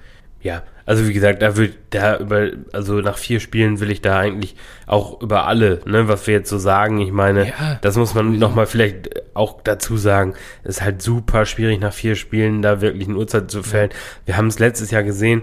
Justin Jefferson war die ersten beiden Spiele, glaube ich, wurde gar nicht eingesetzt oder sowas und ist dann halt explodiert. Äh, ja, das kann hier bei einigen auch noch der Fall sein. Also, nee. wenn Pitts jetzt am Wochenende 200 Yards und drei Touchdowns fängt, dann äh, sehen dann gucken wir natürlich bestimmt blöd aus der Wäsche.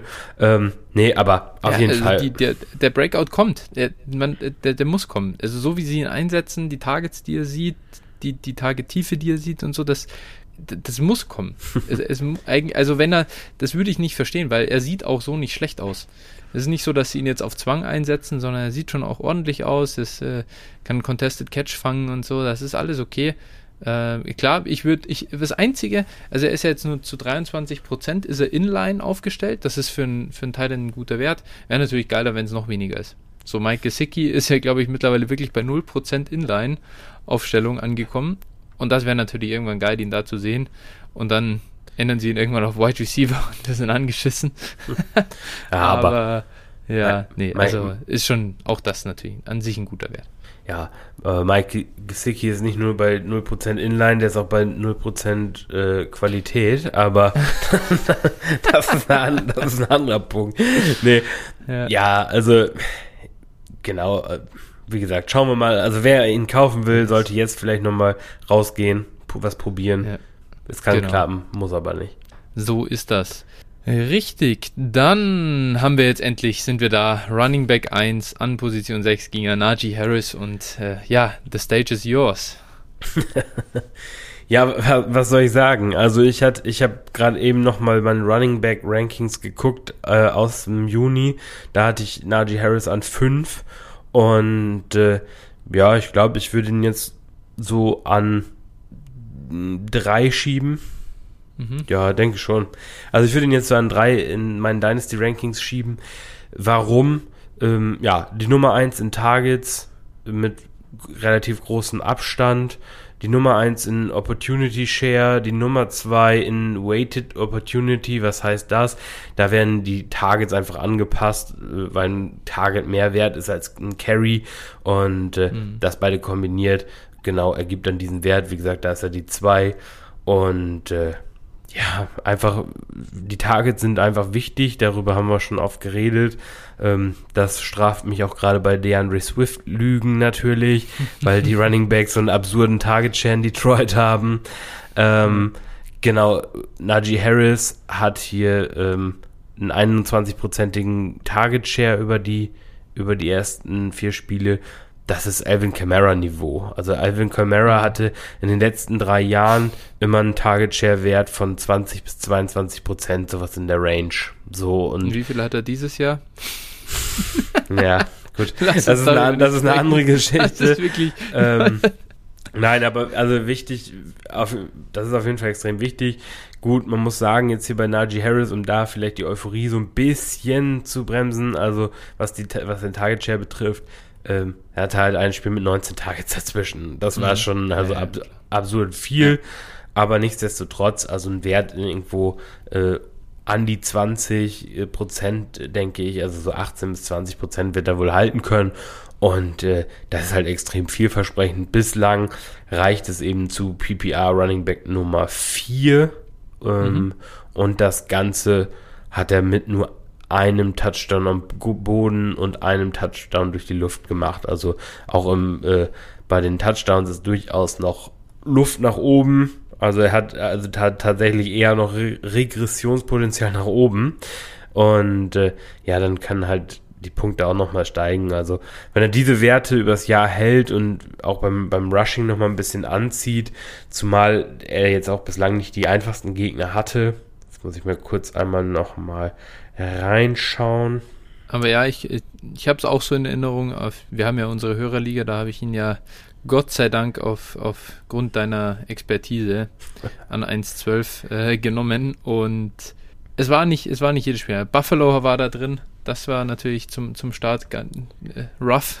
Ja, natürlich. äh, vor allem im Nachhinein, das wusste man ja zu dem Zeitpunkt noch gar nicht. Äh, seitdem geht's. Aber ja. Äh, ist natürlich, ist natürlich jetzt, ja, wie gesagt, die Targets sind am Ende und das kannst du gegen jeden Gegner auflegen, wenn du sie bekommst. Und er wird mittlerweile einfach gefeatured. Du hast ja gesagt, in dem einen Spiel 19, insgesamt sind es 34, das macht immer noch 5 im Schnitt beim Rest. Und das ist, äh, ja, elitär. Da gibt es ganz wenig Ta Runningbacks, die das schaffen. Und gerade wir, die sehr viel, ähm, ja, die sehr viel PPA-Ligen spielen, äh, man muss ja sagen, so diese Runningbacks, ähm, weiß ich nicht, irgendwie Nick Chubb ist der zweite in Rushing Yards, äh, Joe Mixon, glaube ich, der dritte, die sind kaum, also wenn die keinen Touchdown machen im Spiel, dann sind die nicht spielbar. Wenn die keine weil die halt keine Targets bekommen. Ja, da, genau, und da wollte ich auch nochmal drauf zurückkommen, also was die Touchdowns betrifft. Aktuell die Top Running Backs in PPR äh, haben alle, abgesehen von Christian McCaffrey, der hat nur einen, aber ist jetzt natürlich auch verletzt, haben alle mindestens vier Touchdowns. Also Derrick Henry hat vier, Austin Eckler hat vier, Cordero Patterson, was für ein Trauerspiel, dass ich den hier nennen muss, hat fünf. ähm, Aaron Jones hat fünf und Zeke hat vier, ne? also kombiniert Rushing und mhm. Receiving Touchdowns. Ja, ja. Also da sieht man mal, äh, wo, woher die Punkte dann auch kommen. Und wie gesagt, Harris bislang nur zwei. Dementsprechend, wenn wir hier ähm, das angleichen würden Harris, auf vier. Harris hat ein 28,2 Punkte Spiel gegen Cincinnati aufgelegt ohne Touchdown. Er hat ja, einfach gesagt, 14 Receptions gehabt für 102 Yards. Äh, das ist in, in, dem Spiel hat er vier Punkte, von den 28,2 Punkten sind vier durchs Rushing gekommen. ja. ja. genau, und das kann sonst das nur Christian McCaffrey, ne? Ja, Eckler ja, vielleicht noch, aber das, das war es ja. dann auch. Und ich, also ich habe auch das Gefühl, so vom, vom, was ich so gesehen habe, natürlich bei Najee habe ich auch besonders hingeguckt. Ähm, man hatte schon das Gefühl, am Anfang hatte der noch so ein bisschen Probleme, sich eben an NFL-Speed und äh, NFL-Gewalt äh, anzupassen. Aber ja, mittlerweile ja. wird das meiner Meinung nach immer besser. Auch die Läufe von ihm sehen immer besser aus und äh, ich glaube auch die O-Line wird etwas besser. Ich meine, da sind jetzt zwei Rookies, die aktuell starten und auch die werden wachsen. Ne? Das heißt, also ich, ich sehe da halt wirklich noch, ähm, mal abgesehen vom Quarterback, sehe ich da halt echt noch Wachstumspotenzial und also ich bin, bin da äh, weiterhin voll hyped, was Najee Harris betrifft. Absolut. Absolut. Diese Spieler sind so, so wertvoll und so, so schwer zu finden. Äh, es gibt eine Handvoll, die so dominant sind im Receiving Game. Der erste Pick quasi für einen Running Back hat sich absolut gelohnt und äh, ich stimme dir zu. Ich glaube, ich würde ihn auch, also nach wie vor sehe ich ihn auch, obwohl ich riesen Jamar Chase Fan bin, sehe ich ihn einfach über Chase noch. Und ob ich jetzt einen Quarterback quasi dafür abgeben würde, da tue ich mir nach wie vor schwer. Aber trotzdem sind das, ist das ein Gamechanger. Von dem her kann man also Nummer 3 auf jeden Fall rechtfertigen. Ja, das kommt immer ein bisschen darauf an, auch was man braucht. Ne? Also natürlich, ein ja. Quarterback ist vom, in der Theorie her immer das, das ähm, Asset, was eigentlich länger hält, so gesehen. Andererseits muss man natürlich sagen, ähm, alle Quarterbacks, über die wir auch bislang schon gesprochen haben und gleich noch sprechen werden, äh, haben aktuell mehr Fragezeichen als Najee Harris. Najee Harris ja, Rolle ja. ist klar und Najee Harris ja. Volume ist auch klar und also der wird, der ist so sicher. Ja, also Jama Chase und, und Najee Harris sind halt auf jeden Fall die sichersten Prospects, über die wir hier heute sprechen werden, denke ich.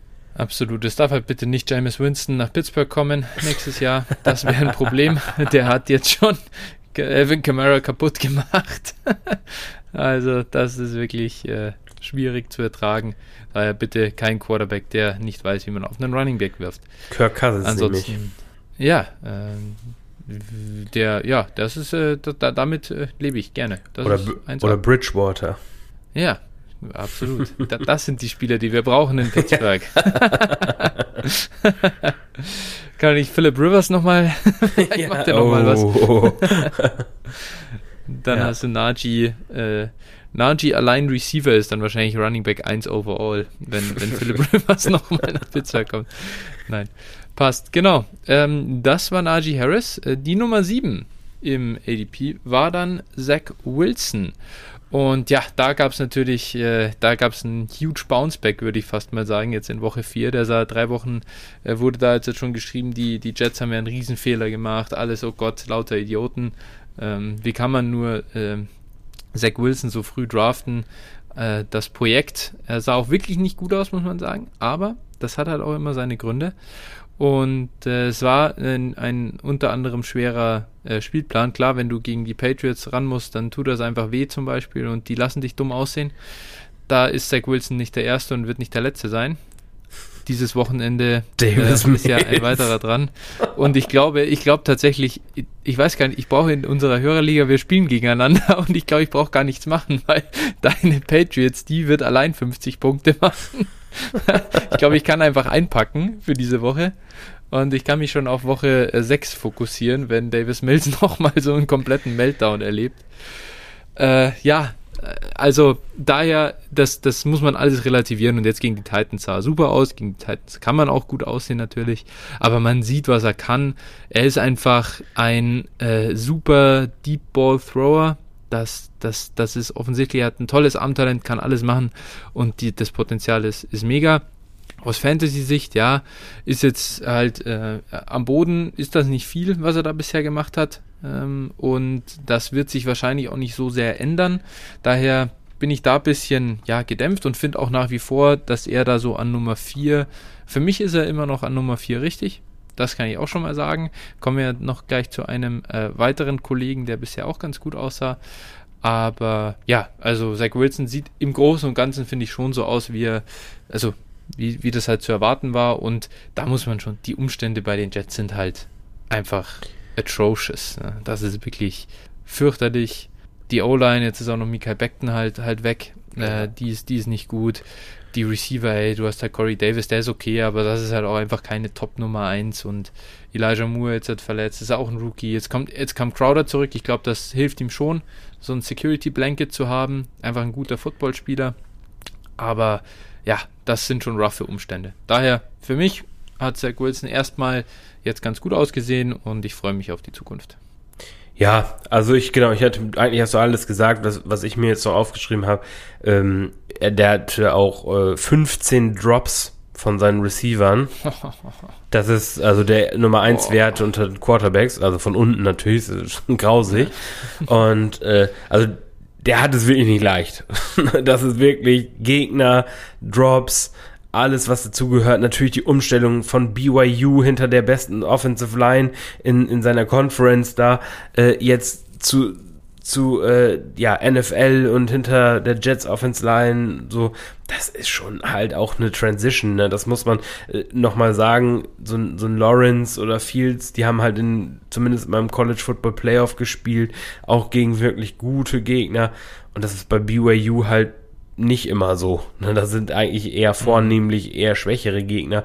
Und äh, ja, dass diese Transi Transition halt eher rough wird, war, glaube ich, war, glaube ich, zum Teil auch zu erwarten.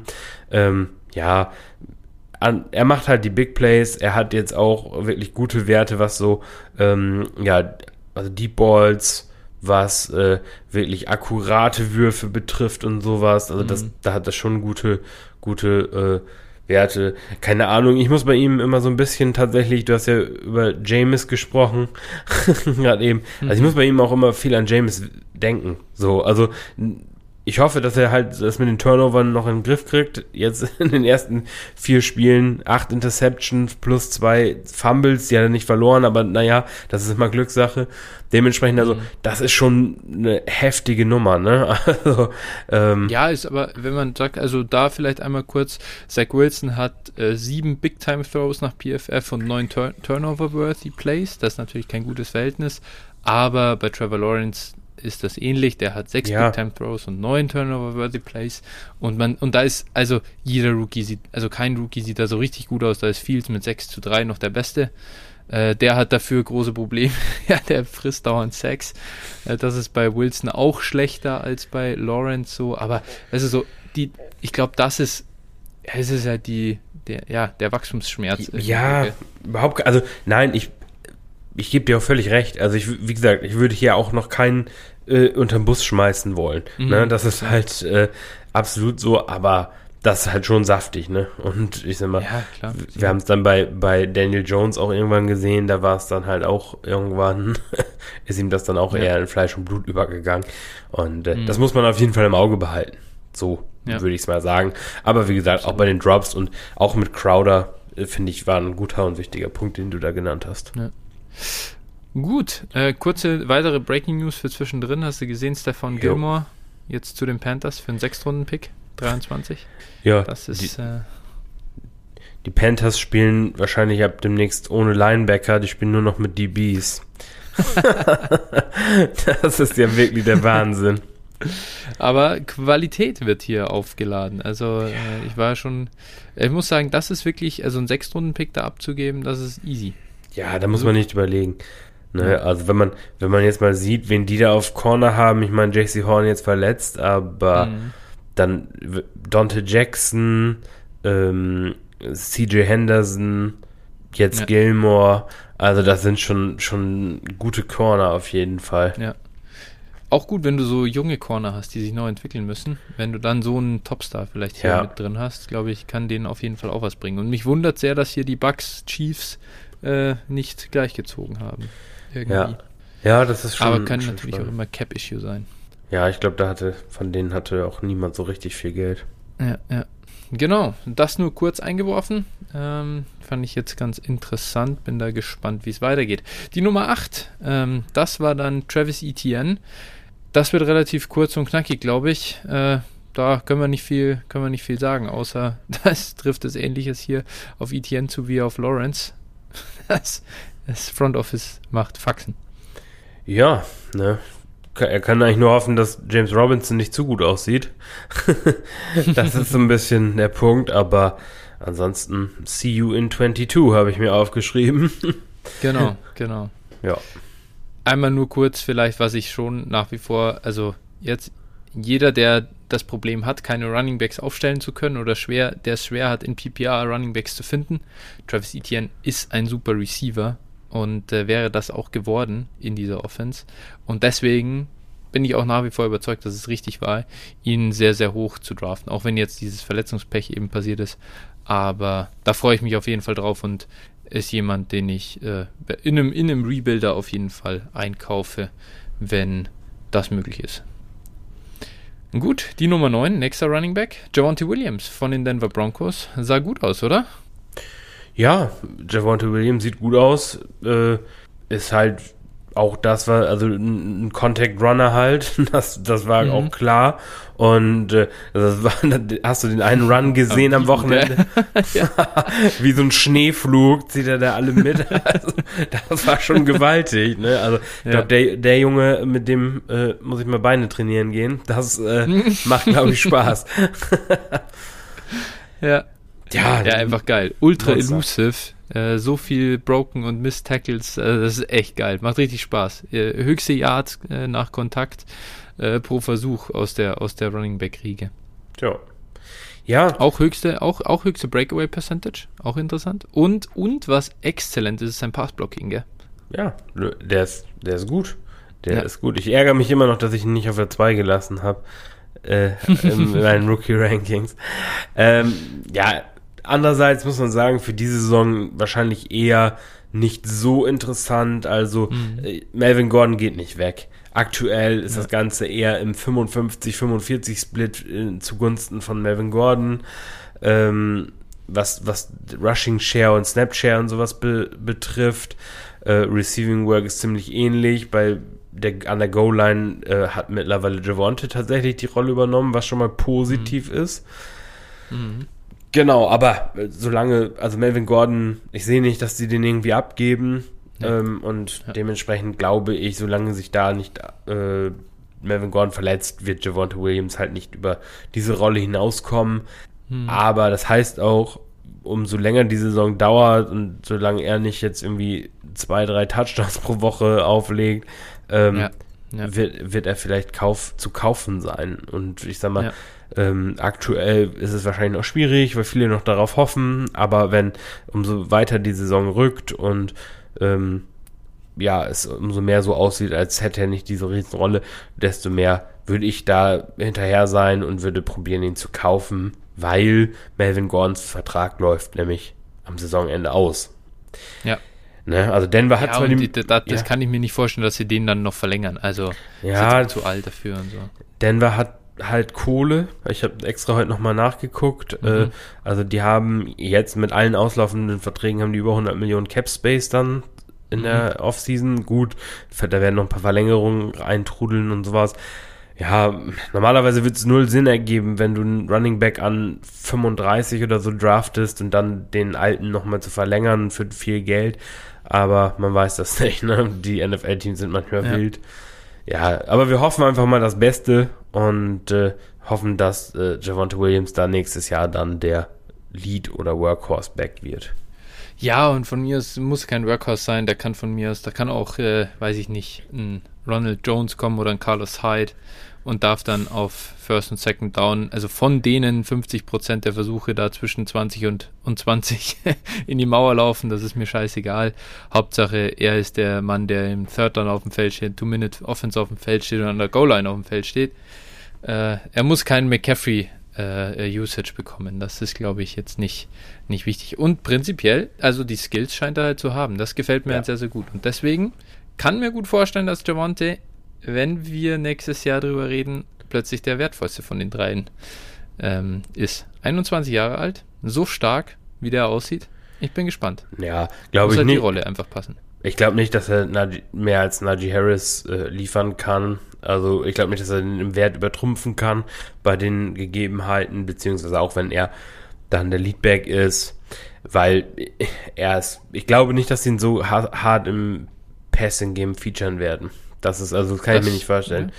Ja. Aber gut, mag sein. Jedenfalls, äh, ja, er ist natürlich jung, was hier auch nochmal diesen Plan, ihn zu kaufen, äh, nochmal mhm. interessanter zu ma macht, natürlich. Ja.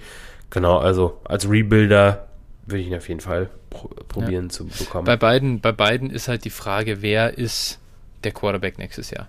Man weiß es bei beiden nicht, ja, wer es sein wird. Und das ist am Ende für Running Back Targets die ganz entscheidende Komponente. Ja, es könnte natürlich Aaron Rodgers hier werden, ne? Das wäre natürlich brutal. Kann es aber für beide werden. Ja, aber ich glaube, ich halte es für durchaus realistischer, dass äh, Aaron Rodgers zu. Denver geht. Das war ja jetzt in der Offseason schon, also da war ja schon ganz mhm. schön viel Qualm und äh, oder ganz schön viel Rauch und ich glaube, mhm. da, wo Rauch ist oder Qualm, ist es auch Feuer, ne? Also, ja. das wäre durchaus denkbar. Ja, Mal sehen, das wäre natürlich brutal. Ähm, da würde ich mich sehr drüber freuen. Aber das müssen wir, müssen wir erstmal abwarten. Dann die Nummer 10. Jetzt müssen wir langsam, wir müssen auch ein bisschen hier auf die Tube drücken, glaube ich. Wir sind schon wieder bei äh, irgendwie Stunde 15 oder so. Ähm, lass uns noch ein paar machen hier auf jeden Fall, die wir uns hier mit aufgeschrieben haben. Die Nummer 10 war Devonta Smith. Wir waren ja beide sehr, sehr niedrig ähm, bei ihm, so im Vergleich zum Consensus. Wie äh, siehst du ihn denn jetzt halt im Moment so? Ja, solide. Also spielt eine, spielt eine vernünftige Rookie-Saison, äh, profitiert natürlich massiv davon, dass er ähm, die Nummer 1 Receiver-Rolle in Philadelphia gleich bekommen hat. Ne? Das ist klar, ist super. Er macht es auch ganz in Ordnung. Ähm, also effizienzmäßig kann er sich noch steigern. Dementsprechend, also er hat noch Luft nach oben auf jeden Fall. Ähm, ja ja, wie gesagt, ich sehe ihn als ganz solide, ist glaube ich auch für Fantasy ein ganz solider Receiver, wird niemals ein Jammer Chase werden, ähm, aber wie ja. gesagt, ist völlig, völlig okay. Das ist ja im Prinzip von Anfang an der Punkt gewesen. Andererseits, immer ist natürlich schon äh, in, in Philly finde es echt schwer, das sagen. Der hat 30 Targets mit einem A-Dot von fast 16 Yards. Das ist, das ist echt krass, aber auf der anderen Seite ist halt, leidet natürlich die Effizienz auch, weil ein Hurts nicht der Top-Passer ist. Ja, das ist, da erzählen wir niemandem was Neues. Aber ja, ich finde es auf jeden Fall promising, ist gut soweit und ja, er schwimmt halt in diesem zweiten Tier auf jeden Fall für mich nach wie vor mit. Hat sich da aber für mich auch noch nicht so klar abgesetzt. Also wir kommen jetzt zu, zu den nächsten. Ähm, da finde ich, da kann man ihn noch nicht so klar drüber setzen. Die Elfer Jalen Waddle, der ging nach Miami, ähm, der hat auch eine ganze Menge Targets gesehen, ist aber kein A-Dot von 16 Yards, sondern von 4.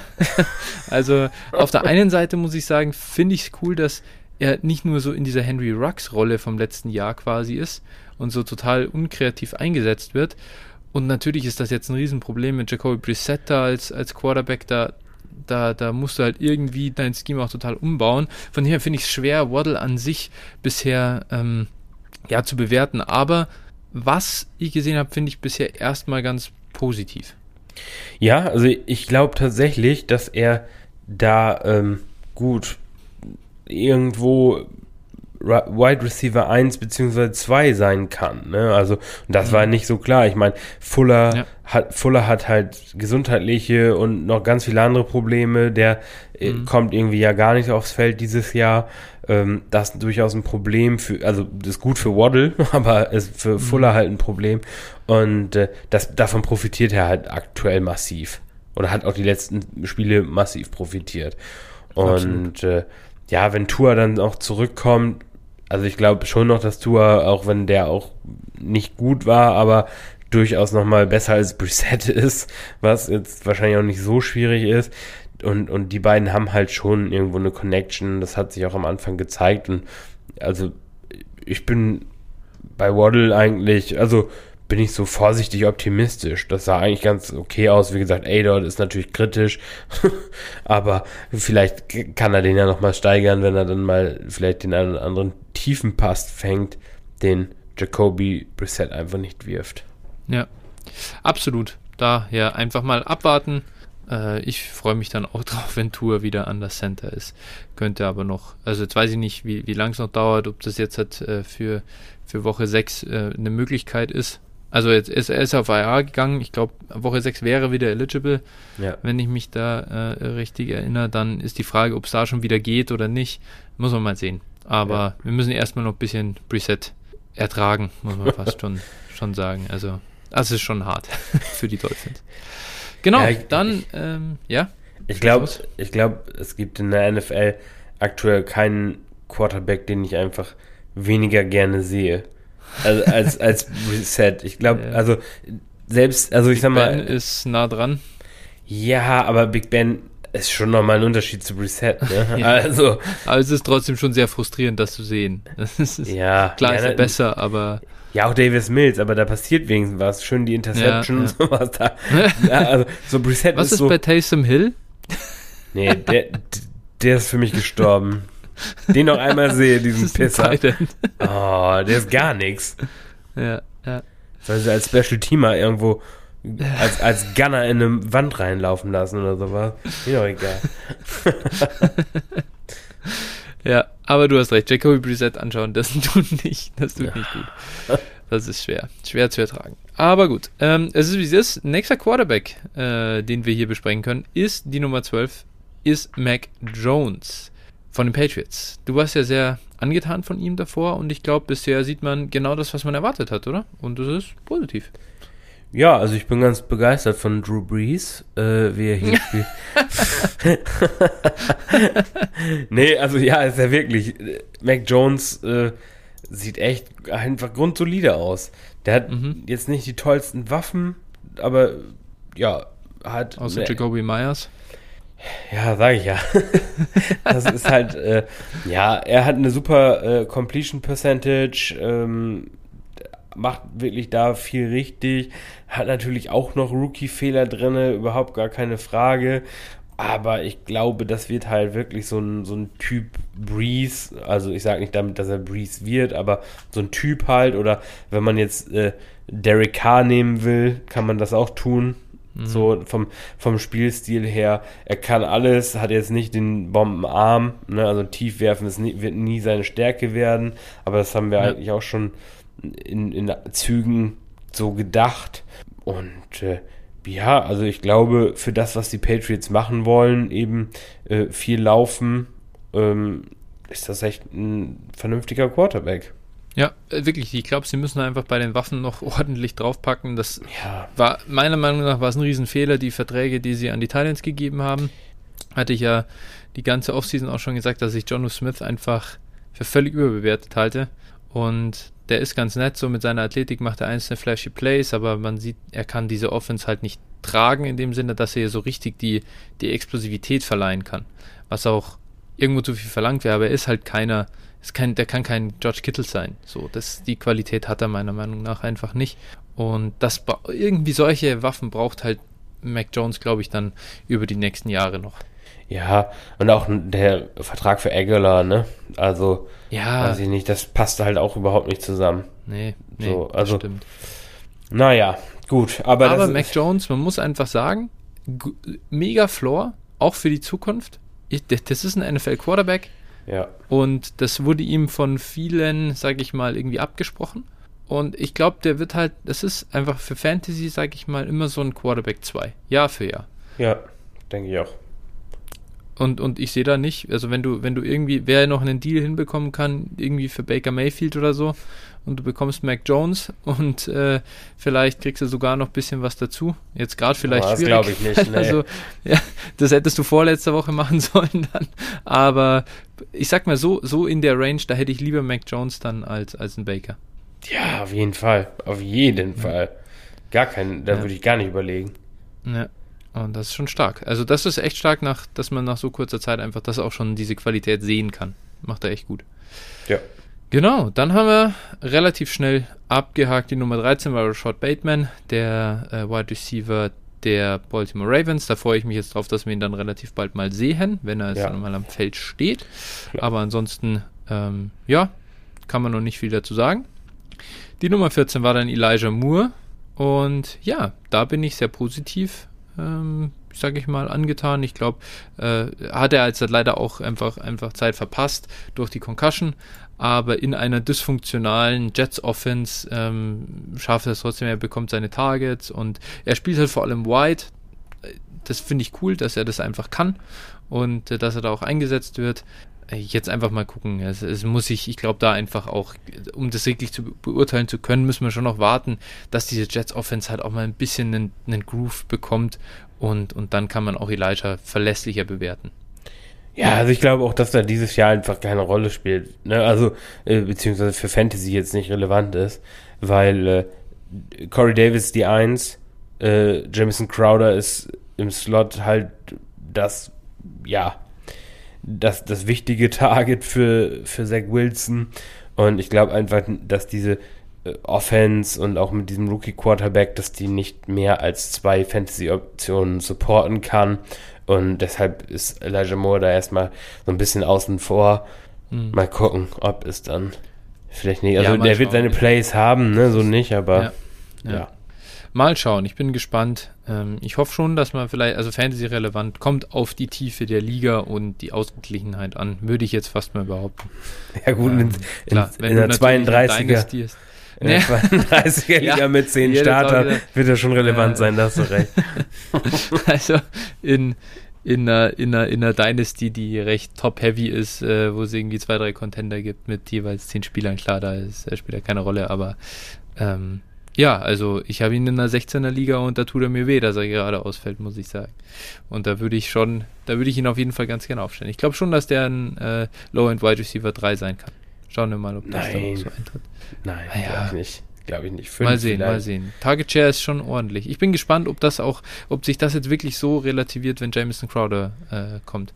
Jameson Crowder ich, ist, ja. ist so unterbewertet. Ja. ja. natürlich, der ist auch total unterbewertet. Wenn er denn mal fit ist. Das Einzige ist bei ihm halt wirklich Gesundheit. Ansonsten ist Jameson Crowder äh, ja Minimum Wide Receiver 3.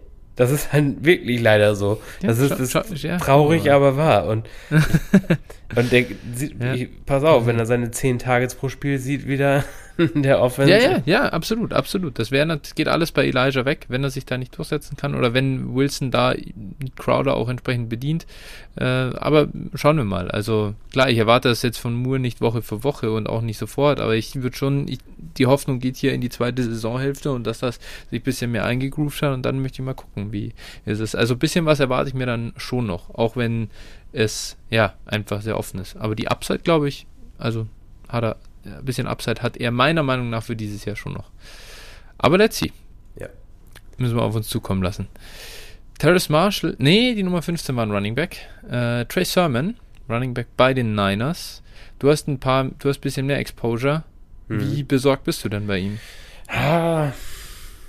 Also das, er, also das erste Spiel, das er gemacht hat in Woche 3, ähm, Mhm. war nicht so doll.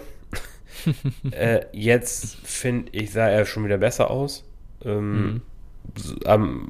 also das konnte man sich auf jeden Fall angucken. Das sah jetzt nicht ganz so wild aus und ich glaube schon, dass er halt auch seinen Anteil am Rushing Game äh, sehen wird, egal wer da jetzt wieder fit ist oder auch nicht. Ähm, das Einzige, was natürlich bei ihm bislang ärgerlich ist, er hat halt kaum Targets. Ne? Das ist echt ein bisschen be besorgniserregend. Schauen wir mal, wie sich das jetzt so mit Lance entwickelt. Keine Ahnung. Ähm, ja, muss man einfach abwarten. Es ist ein mobiler Quarterback und äh, ja, die Niners Running Backs haben jetzt nie die wahnsinnigen Targets. Ich verstehe deswegen auch gar nicht so sehr, warum dieser, also dieser Niners, dieses, dieser Niners Running Back quasi, das ist ja so ein bisschen wie der heilige Gral gefühlt, wenn da mal einer kommt, ah, wir wollen alle den Shanahan Running Back haben. Aber die Targets waren da nie so hoch. Selbst mit Jimmy G, der ja kein mobiler Quarterback ist, ganz im Gegenteil. Äh, weil da viel, wenn wenn es so designte Running Back Targets gibt, gehen die zu Kyle Juszczyk. Das ist echt ein Pain. wenn das ein, zu einem Running Back ginge, aber das geht halt immer zu ihm. Ja, Deswegen, ja, das ist schon rough. Also, ähm, ja gut, ich glaube, da geht's, aber ich glaube, da ja. geht's auch viel um die Touchdown und diese Big Play Upside. klar, ne? voll, Also, voll. Da, und das ist halt, äh, klar, ich sag mal, ich nehme auch einen Running Back ohne Targets, äh, wo, wo ich halt die Chance auf zwei, drei Touchdowns die Woche habe, nehme ich sofort, ne? Also das ist halt, das ist halt so ein bisschen, glaube ich, das, worauf da gehofft wird. Und ja, also ich, ich, also ich bin, ich begrabe meine Hoffnung noch nicht komplett bei Trey Sermon, auch wenn Ja. ich schon vorsichtig besorgt bin. das gebe Er ich sah ganz ja auch zu. wirklich jetzt besser. Er sah jetzt auch besser aus. Ja, Das auf muss jeden man Fall. Ganz klar sagen. Ja, Und wie das gesagt. Overreaction nach, nach zwei Spielen ist immer so ein bisschen so eine Sache. Ne? Ja. Da kann man halt schon viel verlieren. Aber- ne? Aber dass er quasi hinter Elijah Mitchell war, uh, das hat halt auch wehgetan. Also, das war schon ein Schlag in den Magen. Ja, ich glaube ich glaub auch äh, einen beschisseneren oder einen schlechteren ersten Carry in der NFL kannst du nicht haben. Fumble plus Concussion. Alter, wie, wie viel schlimmer soll es denn werden? Also, da, das ist ja schon echt, das grenzt ja schon wirklich an. Äh, am schlimmsten.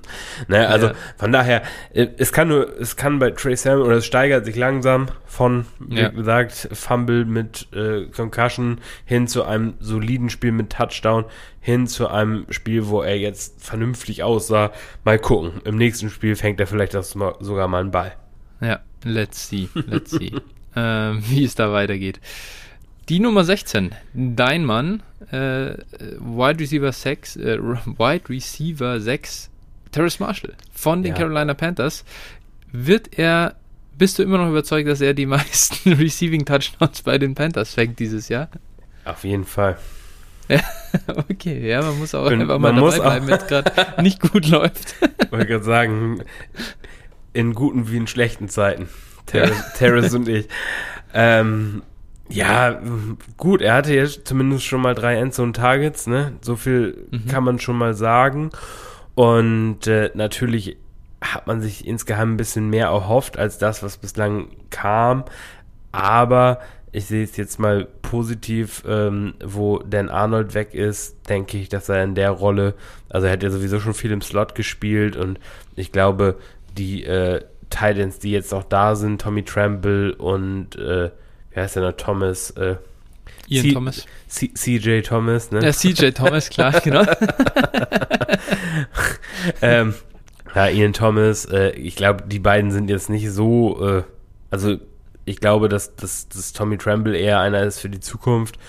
Und Mhm. äh, ja, Ian Thomas hat schon oft gezeigt, dass man von ihm nichts erwarten muss. Und äh, ja, also von daher glaube ich, dass er da in der Rolle noch ein bisschen mehr sehen kann. Und, aber Darnold hat halt die Connection mit DJ Moore, der jetzt da äh, doch wieder der klare Wide Receiver 1 ist. Und äh, darunter leiden halt alle anderen Optionen außer McCaffrey, wenn der wieder da ist. Und äh, ja, schauen wir mal, wie es mit Terrace weitergeht. 12% Target Share bislang, A-Dot auch nicht so besonders hoch. Hm, gucken wir mal. Also ich bin, ich bin eigentlich ganz, ja. also fand es okay, was ich bislang gesehen habe. Äh, ein Wide Receiver kann halt mal ein bisschen länger brauchen und äh, dementsprechend, also ich bin immer noch davon überzeugt, dass er viel, viel talentierter ist als äh, Robbie Anderson und äh, da ja, über ja. kurz oder lang hoffe ich einfach darauf oder gehe ich davon aus, dass er den verdrängen wird.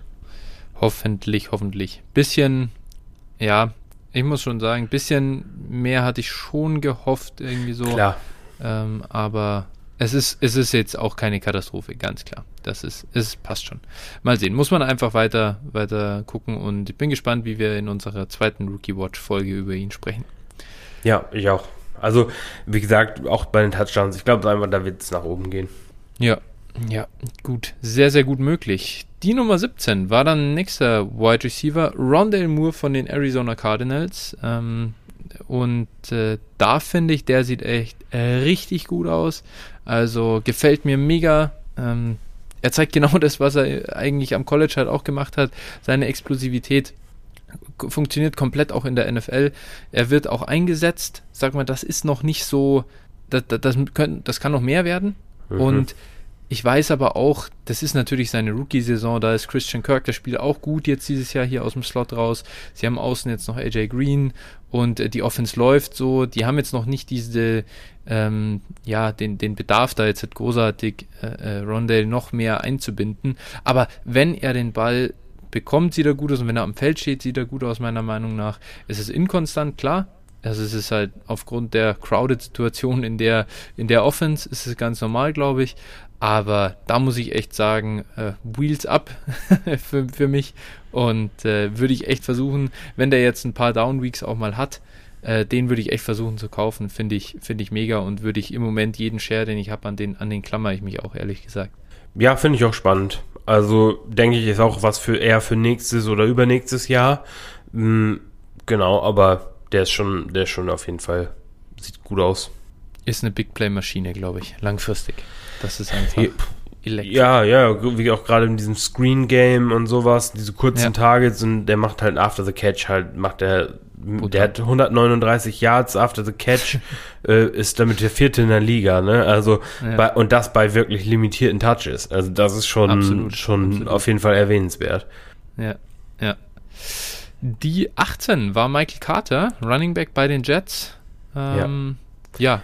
Darf ich dir das Wort überreichen hier? Ja, äh, bei ihm ist es so, also die Snap, ist über die Wochen konstant gestiegen und äh, ich, er hat da auch gezeigt eigentlich, dass er da schon der talentierteste Back ist. Gut, ich sag mal, wir reden hier von Ty Johnson und Tevin Coleman, dass er da nicht ab Woche 1 der klare Starter ist, ist eigentlich schon eine Frechheit.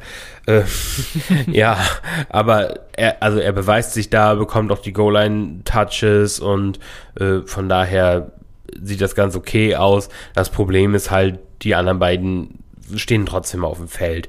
Und das ist eben, das reicht dann bei ihm nicht, um da wirklich eine eine gute, solide Running Back Rolle zu zu ähm, liefern. Er ist schon halt auf die Touchdowns ab angewiesen, aber es ist ganz okay und ähm, ja, also ich bin da jetzt irgendwie, ich bin gespannt, wie groß seine Rolle werden kann im Laufe der Saison halt, ne, ob er da halt dann irgendwann wirklich klarer Leadback sein kann, beziehungsweise dann auch äh, noch mehr Touches bekommt und äh, dann kann das auch einigermaßen gut aussehen.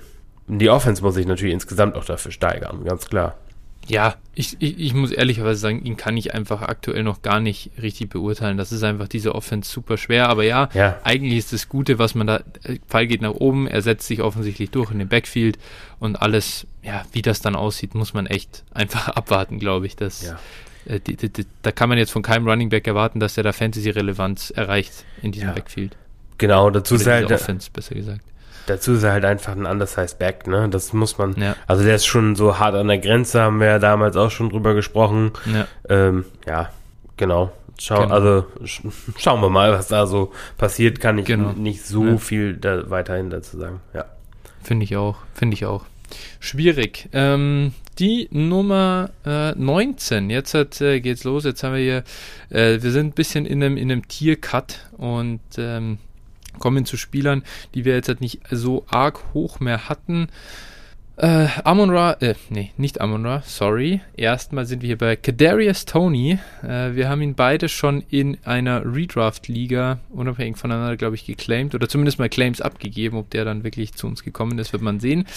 Ein Spieler, bei dem wir gar nicht hoch waren, ja, also wo wir gesagt haben, das ist, da steht einfach Bast auf dem ganzen äh, äh Profil drauf aufgrund seiner College-Zahlen und so weiter. War jetzt, hat jetzt so ein bisschen seinen Breakout gehabt in Woche 4. Hat halt da irgendwie, ich glaube, 8 oder 9 Targets gesehen, 6 Receptions äh, gehabt und, und gezeigt hat, wie er eine Rolle in der NFL haben kann. Und ich muss sagen, er sah dafür, äh, ich finde, er, er sieht schon echt cool aus auf dem Platz. Also ich bin nach wie vor äh, überzeugt, dass so eine Art von Rolle jetzt nicht zu dominanter Fantasy-Produktion irgendwie reichen kann. Dafür ist es mir noch ein bisschen zu wenig irgendwie. Ich glaube, dass er ähm, im Route Running halt da nicht ganz so gut ist, wie man halt es vielleicht dann sein sollte. Aber es war ganz okay, nachdem er wirklich einen katastrophalen Start hatte, so irgendwie Tra im Training Camp und in den ersten drei Wochen. Aber man muss ihm jetzt echt, glaube ich, auch eine Chance geben und, und mal gucken, äh, wie, er wie er sich jetzt halt machen kann. Wenn natürlich Sterling Shepard auch wieder zurückkommt, dann ist das für ihn direkt wieder, könnte direkt wieder das Todesurteil für diese Saison sein. Ja. Und er nimmt ihm dann die Touches wieder weg. Ähm, also mal sehen. Ich will jetzt nicht sagen, dass ich bei Tony plötzlich irgendwie hoch bin und jetzt sagt er, es äh, wird super. Aber hey, es sah echt ganz cool aus im, im letzten Spiel gegen die Saints. So viel, äh, so viel Credit äh, gebe ich ihm dann auf jeden Fall.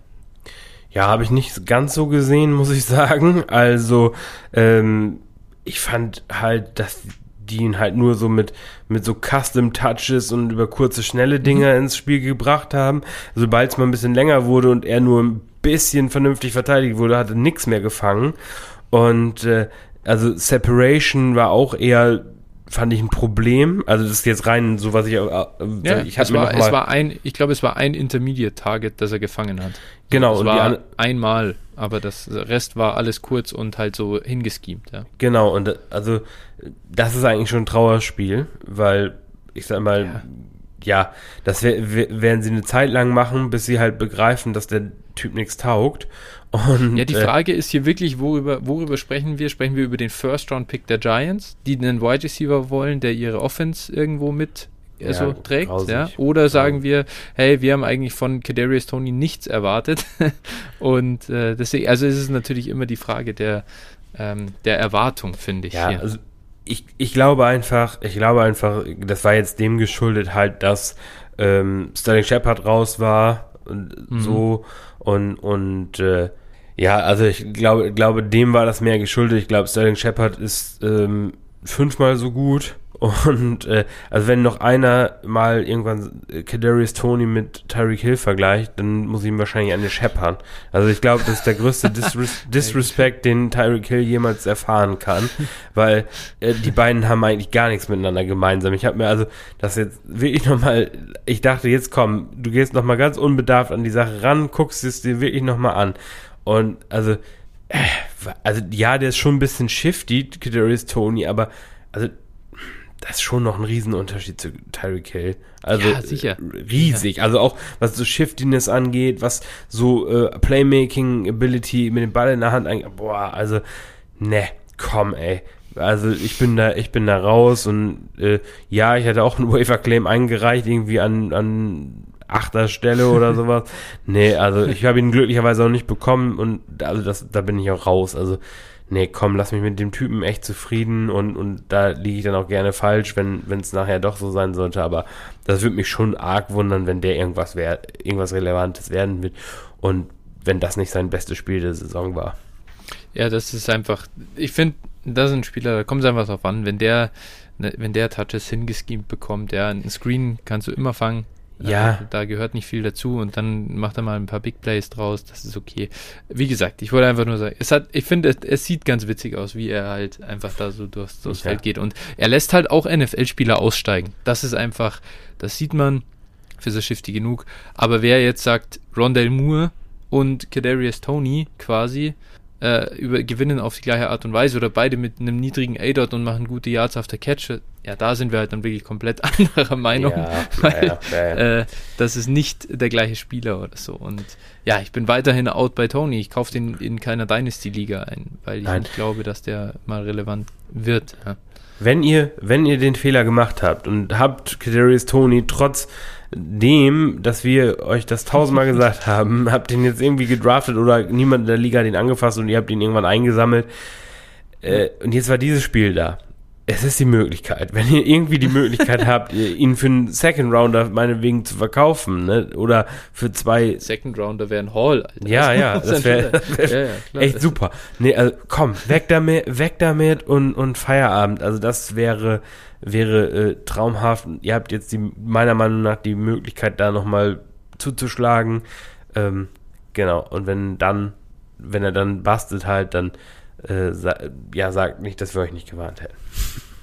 Genau. Und wenn er es dann, äh, wenn er dann doch relevant wird, dann haben wir natürlich nie was gesagt. Das ist klar. Dann, dann werde ich diese Folge löschen oder das wird rausgekürzt. naja, North Korean Dynasty Flow Podcast.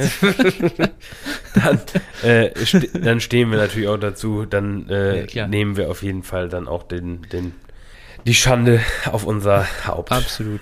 Absolut, absolut. Übrigens, wer noch Henry Rux im Roster hat, äh, das ist meiner Meinung nach auch ein Sell-Window gerade, das ihr habt. Und ich habe meins genutzt. Ich habe ihn noch einmal gehabt, gedraftet irgendwie in Runde 14 äh, in der Offseason. Und habe jetzt auch in einem Deal verpackt. Und ich persönlich fühle mich damit wohl. Ähm, klar kann das sein, dass der jetzt relevant wird, aber ich tue mir schwer damit. Ja. Genau. Nummer 20 hier in unserer Liste. Wir haben nicht mehr viel.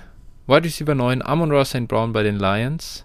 Ähm, ich glaube, ich habe bei Tony angefangen, jetzt äh, dann darfst du wieder reinstarten. Ja, äh, Amon Ross St. Brown, mh, da entwickelt sich gerade so ein bisschen, dass er eine Rolle bekommt. Also er war jetzt äh, im letzten Spiel Target Leader der Lions, zusammen mit TJ mhm. Hawkinson mhm. mit, mit je 22 Prozent. Das macht auf jeden Fall Hoffnung und Mut und der sah auch ganz okay aus. Ja, schauen wir mal, wie sich das jetzt so entwickelt. Also, wir hatten heute ja auch kurz geschrieben, dass, dass Jared Goff gar nicht so verkehrt aussieht. Also nicht, oder beziehungsweise nicht so schlimm, wie ich dachte. Also ich habe, ich mhm. dachte, der implodiert komplett. Das ist aber nicht der Fall. Und schauen wir mal, also er hat halt die Möglichkeit, wenn, wenn Khalif Raymond und Quintus Cephas halt deine mh, größten Konkurrenten auf der Wide Receiver Position sind, dann hast du eine Chance, dich da durchzusetzen und äh, die sollte er halt auch tunlichst nutzen. Wenn er es nicht schafft, ja. in dieser Saison da wirklich der Wide Receiver 1 zu werden, gut, dann weiß man auch Bescheid und dann kann man wahrscheinlich sagen, okay, Haken dran, nächster. Ja, absolut. Und äh, das ist halt erstmal, er hat seine Targets jetzt halt verdient und ja. er hat die an sich wertvolle Slotrolle halt und das ist schon cool. Also ich finde schon, ist okay, passt soweit. Ähm, und jetzt müssen wir da abwarten, ne? Ja, ich glaube, ich glaube, ich, ich glaube, er stößt halt, also ich glaube, das ist so ein, auch so ein, ja, ich nenne es mal harter Hund. Und äh, mhm. ich, ich glaube einfach, das stößt halt auch bei äh, Dan Campbell da auf äh, gutes Ansehen. so von der Einstellung her, ja, so, das ist so ein, also ich glaube, Amon Ross St. Brown ist halt auch so ein, so ein Beißer und ich, ja. so ein Kniescheibenbeißer. Und mhm. ich glaube, wie gesagt, deswegen, ich glaube schon, dass der da sich eine Rolle erarbeiten kann. Äh, wie wertvoll die dann letztlich bei den Lions ist, gut, ne? Aber wie gesagt, wenn er sich da ja. durchsetzt, das wäre schon mal auf jeden Fall gut und wird dann auch für die Zukunft Hoffnung geben. Ja, ja, absolut, absolut. Dann die Nummer 21, Wide Receiver 10, Diami Brown bei den Washington, beim Washington Football Team, besser gesagt. Ähm, ja, äh, hat eine, also finde ich jetzt vom Prinzip her sieht er ziemlich ähnlich, also ziemlich so aus, wie, wie ich das erwartet habe irgendwo, halt einen sehr niedrigen A-Dot, äh, sehr hohen A-Dot, sorry, er ist halt ein, ein, Deep Threat, einfach so, das ist auch sein Skill, obwohl er ja nicht so wahnsinnig schnell ist, aber das kann er einfach, glaube ich, ganz gut. Ähm, ich finde es halt schwer, tatsächlich bei Washington das jetzt auch zu bewerten mit Heineke da äh, im, als Quarterback. Äh, natürlich jetzt, halt, wenn man so guckt, er hat nur 14 Targets bekommen und seine Yards pro Route Run, die sind wirklich unterirdisch schlecht. Äh, das ist einfach so. Aber auf der anderen Seite finde ich schon fast wieder positiv, dass er eben die Routen läuft, dass er diese Rolle in der Offense hat. Und man muss einfach jetzt, glaube ich, gucken, wie das da weitergeht. Aber klar, er wird dieses Jahr überhaupt keine Fantasy-Relevanz haben mit Heineke da an der Center. Ähm, da, da, das, das, das wird nichts. Und dann einfach gucken. Ist natürlich schon ein bisschen Longshot, die Army. Ich mag ihn als Spieler gern. Ähm, nichtsdestotrotz, wenn ich jetzt Contender bin zum Beispiel und eine Möglichkeit habe, vielleicht einen Impact-Spieler für dieses Jahr zu kaufen, das ist jemand, von dem trenne ich mich schon irgendwo und sage, hey, wenn ich so diesen, diesen Late-Second-Wert, den ich in ihn investiert habe, wieder, wieder bekomme und für einen anderen Spieler dann ausgeben kann, der dieses Jahr was macht, dann verstehe ich auch jeden, der das tut. Ähm, ja, nach wie vor mag ich ihn als Spieler. Und im Rebuild kaufe ich auch durchaus mal, glaube ich, dieses Jahr, weil der nicht viel machen wird. Aber ja, mal sehen, wie es weitergeht. Ja, ich bin ein bisschen, also der hat jetzt, wie gesagt, eine Knieverletzung sich zugezogen im letzten Spiel. Ähm, ich bin etwas enttäuscht bislang. Also der hat meiner Meinung nach ein bisschen zu wenig aus seinen Opportunities gemacht. Ähm, aber, wie gesagt, super kleine Sample Size mit einem Ersatzquarterback. Ähm, ja, schon auf jeden Fall mal ein kleiner Ritterschlag, dass er überhaupt so viel Opportunity mhm. gesehen hat, gleich von Beginn an. Äh, das muss man auch erwähnen. Hat sich da auf jeden Fall schon, schon durchgesetzt, aber mal abwarten, wie es in Zukunft dann aussehen kann. Ja. Er hat natürlich auch, dass man, also mit Chargers, Giants und Bills in den ersten drei Spielen, das waren jetzt auch nicht die leichtesten Defenses, die sie da gespielt haben. Äh, die können den Ball auch schon auch ganz gut verteidigen. Und ja, ja Atlanta dann halt raus mit Knieverletzung. Ist halt blöd. Aber mal sehen, ja. Also hätte natürlich schon auch mehr sein können die ersten Wochen. Ja. Stimme ich dir schon zu. Die Nummer 21 war er, die Nummer 22 ist Amari Rogers. Was sagst du zu ihm? Ja, Redshot, ja, ne, für ihn. Also der ja. sieht kaum Snaps halt. War eigentlich auch klar, nachdem Randall Cobb wieder kam, dass er dann eher erstmal nichts sieht. So, wie gesagt, schauen wir mal. Ähm, wie er sich dann nächstes Jahr jetzt dann mit Jordan Love macht. Genau. ja, das ist definitiv ein Problem. Aber ja, genau. Kann, muss man einfach abwarten. Ja, hoffentlich hat man ihn aus, aus äh, Taxi Squad gepackt. Ne, wenn man ja. eins hatte, das war so ein klarer Kandidat für mich eigentlich dafür. Ja. Ne, das ja. ja. war eigentlich vorauszusehen. Ja. Dann die 23. Oh, schade. Da muss ich sagen, ich finde es direkt schade, dass ich jetzt die Nummer 23 hier bekomme. Running Back der Philadelphia Eagles, äh, Kenneth Gainwell, ja, der höchst gegradete Running Back der Rookies von PFF. Ähm, ja, also ich muss sagen, hier auch Credit where uh, Credit is due. Kenneth Gainwell sieht weitaus besser aus, als ich das erwartet hätte. Er wird von den Eagles eingesetzt. Er scheint irgendwas, also er scheint einfach im Receiving Game auch besser zu sein als Miles Sanders, sonst würde die Rolle nicht bekommen, würde ich behaupten. Das äh, sage ich ja an anderer Stelle auch irgendwie und dann muss ich das auch sagen, obwohl ich jetzt einen Back nicht so gut erwartet hätte.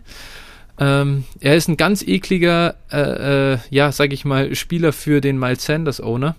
Und da ich ja durchaus recht hohe Erwartungen von Miles Sanders hatte, weil ich ja dachte, der sticht jeden anderen Back in dem, äh, in dem Running Back Room aus.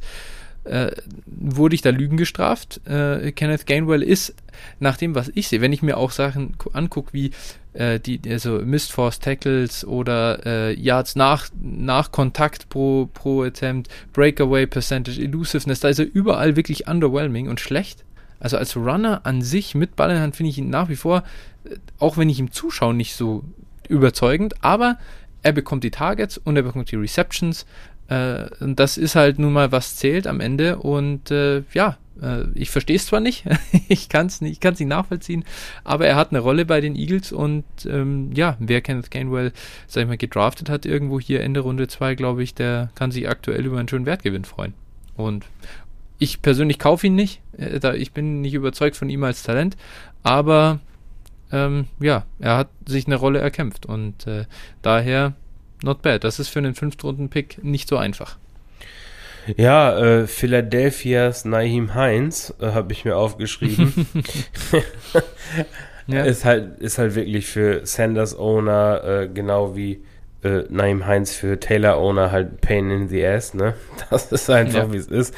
Äh, ja, du, was soll ich sagen? Ich ich äh, mochte ihn als Running Back einfach nicht und äh, er hat jetzt die Rolle bekommen, muss ich sagen, habe hab ich ihm nicht zugetraut. Dafür natürlich dann ja. auf jeden Fall Respekt, ne, kann man nicht anders sagen.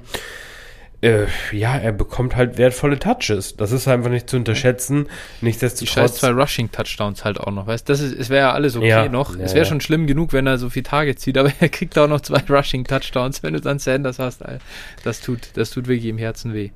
Ja, also genau. Ich sag mal, der Rush-Share ist halt wirklich äh, zwei Drittel Miles Sanders, ein Drittel Gainwell.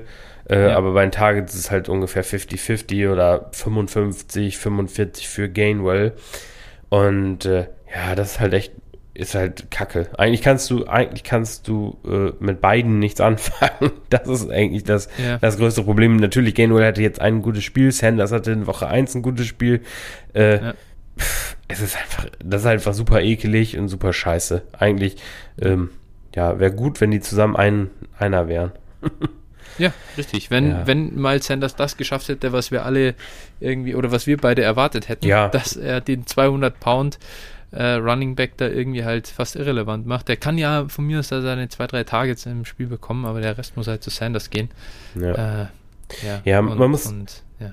Man muss wohl, wohl sagen, äh, man darf nicht unterschätzen, wie äh, so ein Regi Regime seinen eigen gedrafteten Spieler sieht. Ne? Also Ja. ich, das ist wirklich ein Punkt, muss ich sagen, der halt, ich sag mal, nicht zuletzt bei Denzel Mims auch eine kranke Rolle gespielt hat. Mhm. Ähm, jetzt aber auch bei Gainwell und so, da, die probieren dann halt schon, die Spieler, die sie selbst gedraftet haben, dann irgendwie aufs Feld zu bringen. Natürlich hätte Ja. es auch was mit der Qualität des Spielers zu tun, gar keine Frage. Ne? Das würde ich jetzt auch nicht in Abrede stellen, auch wenn ich, wenn ich Gainwell nicht mochte. Ähm, aber das ist schon, schon wirklich ein Punkt. Naja, schauen wir mal, wo, es hingeht. Also letztlich, wie gesagt, auch kein Spieler natürlich, für den ich irgendwas ausgebe. Ähm, tja, was macht, was macht man mit so einem Spieler? Den verkauft man doch am besten, oder würdest du ihn behalten? Wenn du ihn jetzt Gainwell hättest, ähm, würdest, würdest du ihn eher behalten, eher verkaufen oder wie, wie, ist so deine Also Meinung? ich glaube, ich, glaube, ich würde ihn, also ich würde ihn erstmal würde ich ihn behalten, weil ich glaube, es wird, er wird diese Receiving-Rolle wird er behalten und die, also er wird, er wird seine Touches weiter sehen und solange er sich nicht verletzt, kann der Wert eigentlich nicht nach unten gehen, glaube ich.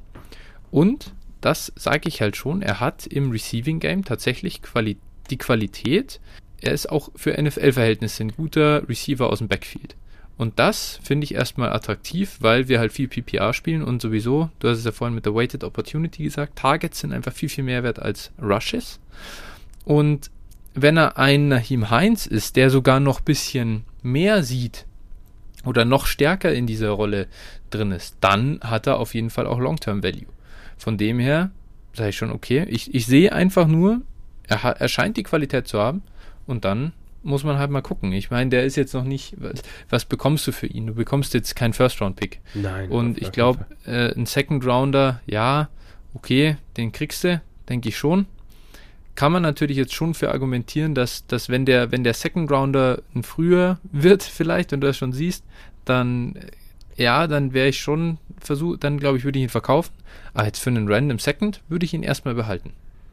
Ja, komm, komm, ich finde auch, kommt ein bisschen drauf an, wo man ihn gedraftet hat. Ne? Also klar, wenn du ihn jetzt irgendwo Mitte zweite Runde gedraftet hast, dann wirst du ihn nicht für den Second Rounder verkaufen. Das wird halt gar nicht, Ja, das ist halt Quatsch, ne? So. Ähm, aber wenn du ihn zum Beispiel in der dritten Runde gekauft, äh, bekommen hast und ihn jetzt für den Second Rounder wieder verkaufen kannst, würde ich es halt schon machen. Ne? Also, ähm, ja, weil, weil Gainwell, und das muss man vielleicht auch sagen, hat halt nicht das Profil irgendwie, um ein Leadback oder ein Workhorse zu sein. Also meiner Meinung nach Nee, jedenfalls. klar, aber klar. äh, gut, Hat ne? er nicht, hat er nicht. Also ja, ist, ne- ja, ja, es ist, es wäre super unwahrscheinlich. Ist, das ist nach wie vor super unwahrscheinlich. Aber das Ding ist einfach, äh, ein McKissick und ein Heinz waren letztes Jahr äh, RB2s. Und so eine Rolle kann er einfach haben. Und wenn er einfach in der, in der Offense spielt, so wie Austin Eckler die letzten Jahre immer halt war, wenn er diese Rolle haben kann, dann ist er schon, dann hat er seinen Wert. Und dann ist er auch mehr wert als ein Second Rounder irgendwann. Klar, äh, gut. Eckler ist natürlich nochmal eine andere, andere Hausnummer. Ja klar, ne? der ist jetzt dieses Jahr, muss man natürlich auch sagen, jetzt rastet er komplett aus, weil er jetzt auch noch im Rushing Game eingebunden ist und O- Goal-Line Carries bekommt und so ein Ding, das hätte auch echt keiner kommen sehen. Aber, äh, also, ja, wie gesagt, ich bin jetzt schon positiv überrascht von Kenny Gainwell. ja. Naja, Philly hat ja nicht. hart ankotzt natürlich, weil ich habe da keine Shares und ich habe doch äh, drei Sanders äh, äh, Shares gehabt, unter anderem einen, einen Redraft und äh, die, die tun richtig weh. Ja, klar, das ist so. Aber man, man muss auch mal daneben liegen. Ja, sicher, das Ähm, ist so. Ja, Philadelphia hat drei First-Round-Picks und äh, ich sag mal, wenn es so läuft wie im, wie im Coles Backfield, dann ist äh, Marlon Mack, äh, Miles Sanders, ähm, Kenneth Gainwell, Naim Heinz und äh, dann gucken wir mal, wer dann hoch gedraftet wird nächstes Jahr. Du meinst, du meinst, dass du meinst, dass die dann CJ Spiller holen? CJ Spiller holen ihn zurück aus dem Ruhestand. ja, ob sie Isaiah Spiller oder äh, Brees Hall holen. Schauen wir mal. Wer weiß das, Das wäre Mal sehen. spannend bleibt. Genau. Und der letzte Mann hier aus der ADP ist äh, Pat Fryermuth. Titan 2 und äh, Overall eben 24. Ja, was, was sagst du denn zu ihm bisher? Also, ich bin ganz ehrlich positiv überrascht fürs erste Jahr beim Thailand. Mhm, Also, mhm. er, ist, er hat ähm, Eric Ebron in Pittsburgh als äh, ja, ersten Tight End verdrängt. Ja, verdrängt ist halt mm, schon starke Worte hier. Aber nee, also er bekommt mehr Targets als Eric Ebron. Damit habe ich überhaupt nicht gerechnet. Und äh, ja, er steht mehr auf dem Feld als Ebron. Und äh, da, also die Rolle ist nicht groß, die, die er hat jetzt, aber ähm, größer als ich dachte. Ja, also das ist, es ist echt cool zu sehen, finde ich schon. Ähm, war ja, wir, wir mochten ja ähm, äh, Fryermuth vorher schon, aber es ist immer noch ein Rookie-Tight End und ja, einfach den, den Snapshare zu sehen und ich glaube, also ich finde irgendwie, ich kann das jetzt halt filmmäßig nicht beurteilen, ja, aber hat auch hier eine PFF-Grade von knapp 70, äh, sieht gut aus und ähm, das ist erstmal, das ist einfach erstmal positiv. Natürlich, der wird nie, man sieht schon jetzt 63% Inline-Snaps, er wird immer ein Talent sein, der halt auch viel Inline spielt. Und das ist natürlich für einen äh, aus reiner Fantasy-Sicht nicht ganz so geil wie einer, der halt viel aus dem Slot oder teilweise sogar Wide spielt. Deswegen, Ceiling von Pitts hat er natürlich nicht, das wusste auch jeder vorher, aber er kann schon ein, nach dem, was man jetzt bisher so sieht, finde ich, ein guter äh, äh, schon, schon ein sehr, sehr, sehr guter Talent für die NFL werden. Und dann wird er auch seine Fantasy-Relevanz bekommen. Ob der jetzt jemals wirklich ähm, ja, in die, diese Top 5 oder so dann irgendwie auf seiner Position kommen kann, das ist, finde ich, im Moment unmöglich zu sagen äh, und, und muss man abwarten. Aber Start ist auf jeden Fall vielversprechend. Ja, ich glaube, da haben wir wieder den Punkt, was passiert in Pittsburgh in der Offseason. Ne? Das heißt, ähm, ist Ebron weg? Welcher Quarterback wird da sein? Ist Juju weg? So, und wenn jetzt äh, Juju weg sein sollte, Ebron weg sein sollte und ein vernünftiger Quarterback da sein sollte, Mhm. dann wird er, glaube ich, schon seine Rolle spielen. Also das kann ich Ja. mir dann, dann schon durchaus vorstellen. Und äh, ich glaube, dann hat er schon das Zeug. Ich meine, natürlich nicht Kelsey oder Waller-Niveau. Ich meine, das sind reine Receiver. Aber ein Kittel, ein Hawkinson, die spielen auch recht oft in Inline. Und Mhm. äh, warum dann nicht, ne? Also, Ja, das ist, das ist halt- schon natürlich Ceiling, ne? Wor- Worüber ich jetzt ja, hier ja, rede. ja, sicher, sicher. Das ist ja, ich meine, das ist ja jetzt immer das Ceiling. Es, es ist auch für Pitts das Ceiling, auf das. Niveau zu kommen. So, das ist, äh, wird jetzt keiner sein, äh, der, der Kelsey übertrifft, sagen wir von der Produktion her.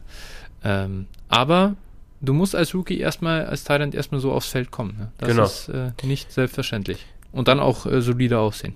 Genau, und Ebron ist halt auch, äh, ja, ist halt auch ein gestandener NFL-Spieler, ne? Also, Ja, der hat schon absolut. durchaus ein vernünftiges Resümee für einen Thailand. Ja, ja. Der war ja brutal hoch gedraftet damals auch, gell? Ja, ja, auch ein Erstrunden-Pick. Ja, weiß gar ja. nicht. Ja.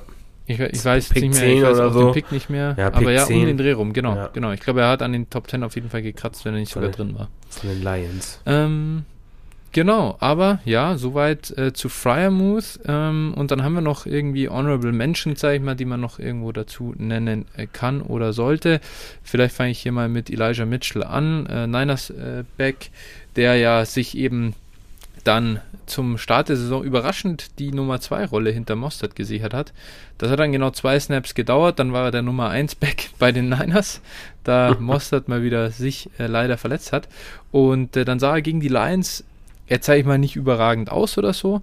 Äh, ich glaube schon, dass er äh, Schwierigkeiten hat, dann oft ähm, die, die, die, ja, die Line zu lesen. Wo sind die Löcher und so? Der hat genau die gleichen Probleme und vielleicht natürlich schon aufgrund der Erfahrung nochmal ein bisschen äh, größere Probleme als Naji, was du vorhin angesprochen hattest. Aber er hat halt seine Explosivität sofort gezeigt, hat einen, ich glaube, irgendwie 30, zwischen 30 und 40 Yards einen Touchdown äh, reingelaufen. Und dieser Breakaway Speed, den hat man einfach äh, gesehen, dass er den hat. Und ja, cool. Ähm, wir haben es ja vorhin, vorher wirklich gesagt, er war einer dieser Late Round Shots, die man auf jeden Fall nehmen sollte. Und äh, ich hatte, glaube ich, vier Shares von ihm, äh, dann auch äh, zwei gleich mal für einen Second Rounder wieder verkauft, äh, zwei habe ich noch. Und ähm, ja, da, da, kommt, da kann auf jeden Fall noch was kommen die nächsten Wochen. Äh, und dann, wenn man einen Second Rounder wieder bekommen kann für ihn oder einen Swap, du legst Mitchell auf einen Second Rounder drauf und bekommst einen First zurück oder so, ähm, dann kann da auf jeden Fall noch was gehen. War, glaube ich, ein, ein, guter Pick, den, den zu holen. Ja, alles weghauen. Weil sowas, wenn solche Leute Opportunity bekommen, sofort alles, wird alles sofort verkauft. Das ist halt, ja, es klingt immer, aber es ist ja, halt un unwahrscheinlich, dass der eine konstante Rolle hat. Und ich sag mal, wenn du einen Second-Round-Pick für ihn bekommst, sofort. Ihn, also ich hatte nur einen Share, da habe ich einen Second- und Third-Round-Pick für bekommen und sofort weg. Ja. Ja, ähm, genau, dann würde ich noch weitermachen mit Chuba Hubbard. Ähm, mhm. Ja, der hatte jetzt seine fünf Minuten Fame. Ähm, genau, wer ihn hatte oder wer ihn hat, hätte ihn vor dem letzten Spiel schon verkaufen sollen. Da war wahrscheinlich der beste, beste Verkaufspunkt. Ansonsten, jetzt im Moment kann man ihn wahrscheinlich nicht verkaufen, dafür hat er zu wenig Punkte gemacht und CMCs Rückkehr steht vor der Tür. Ähm, ja, wieder zurück ins zweite Glied. Ich selber habe ihn auch, habe auch probiert, ihn zu verkaufen. Äh, aber ich sag mal, der Preis, den man da erzielen konnte, da war auch kein CMC-Owner verzweifelt genug und äh, ja, dafür habe ich ihn dann auch erstmal behalten. Ist leider so. Ja. Manchmal wirst du Spieler nicht los. Ähm, ja. Absolut. Genau. Ja. Die Gelegenheit bietet sich ja vielleicht nochmal.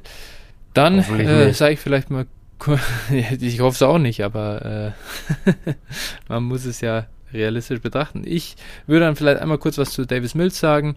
Äh, hat er jetzt mittlerweile eben, ähm, hat er jetzt schon drei Starts in, äh, für Houston, zwei glaube ich, zwei Starts und einmal ist er eben Mitte, des, Mitte des Spiels für äh, Tyrod Taylor äh, reingekommen. Ja, ist halt wirklich ein, ein, ein Rookie-Quarterback, der in furchtbaren Umständen spielen muss, also wirklich die übelsten ja. halt der NFL, nochmal schlimmer als bei den Jets. Äh, du hast Brandon Cooks und sonst halt nix. Und ja, so sieht er halt auch aus. Also er war sowieso ein Projekt, sage ich mal, dass der jetzt irgendwas in der NFL wird, ist super unwahrscheinlich. Ähm, ja, einfach. Ich glaube, wenn man ihn hat, ich würde ihn jetzt erstmal halten und einfach gucken, äh, ob der irgendwann mal vielleicht einen Stretch mit leichteren Gegnern auch bekommt, äh, dass er da vielleicht mal ein bisschen nach was aussieht und dann kann man schauen, ob man den, ob man für den einen Second Rounder bekommt. Aber ansonsten ist das äh, schwierig. Ja, ist für mich schwierig vorstellbar, dass man noch irgendwann für den Second Rounder bekommt. Also, ja, da war das Fenster auch eine Zeit lang da, aber auch nicht so richtig. Also Boah, ich habe auch probiert, ja, also, ja, ich habe auch probiert, ihn zu verkaufen und es war halt echt übel schwer. Ähm, ja, wie du, wie du sagst, den muss man, ist wahrscheinlich ein Career Backup letztlich, ne? Und ich glaube, ja. den, den wird man nie nie verkaufen können. Und ich meine, man das Gute war, man hat jetzt gesehen, hat es jetzt gesehen und man ja. wartet jetzt ab, solange er Houston jetzt noch startet, guckt man sich das Ganze an, guckt, ob man ihn vielleicht findet man irgendwo mal einen Owner, der einen Quarterback braucht oder man ihn irgendwo in einen Deal mit reinpacken kann. Und äh, ja, man guckt sich das Ganze an und wenn das dann am Ende des Jahres nichts ist, dann kann man ihn wahrscheinlich dann auch droppen. Ist hart, aber ja. ist leider so. Sehe ich genauso. Es ist ein Upside-Play. Wenn du so einen Quarterback nimmst, der kommt aufs Feld und sieht plötzlich ja. gut aus, dann kriegst du richtig was für ihn.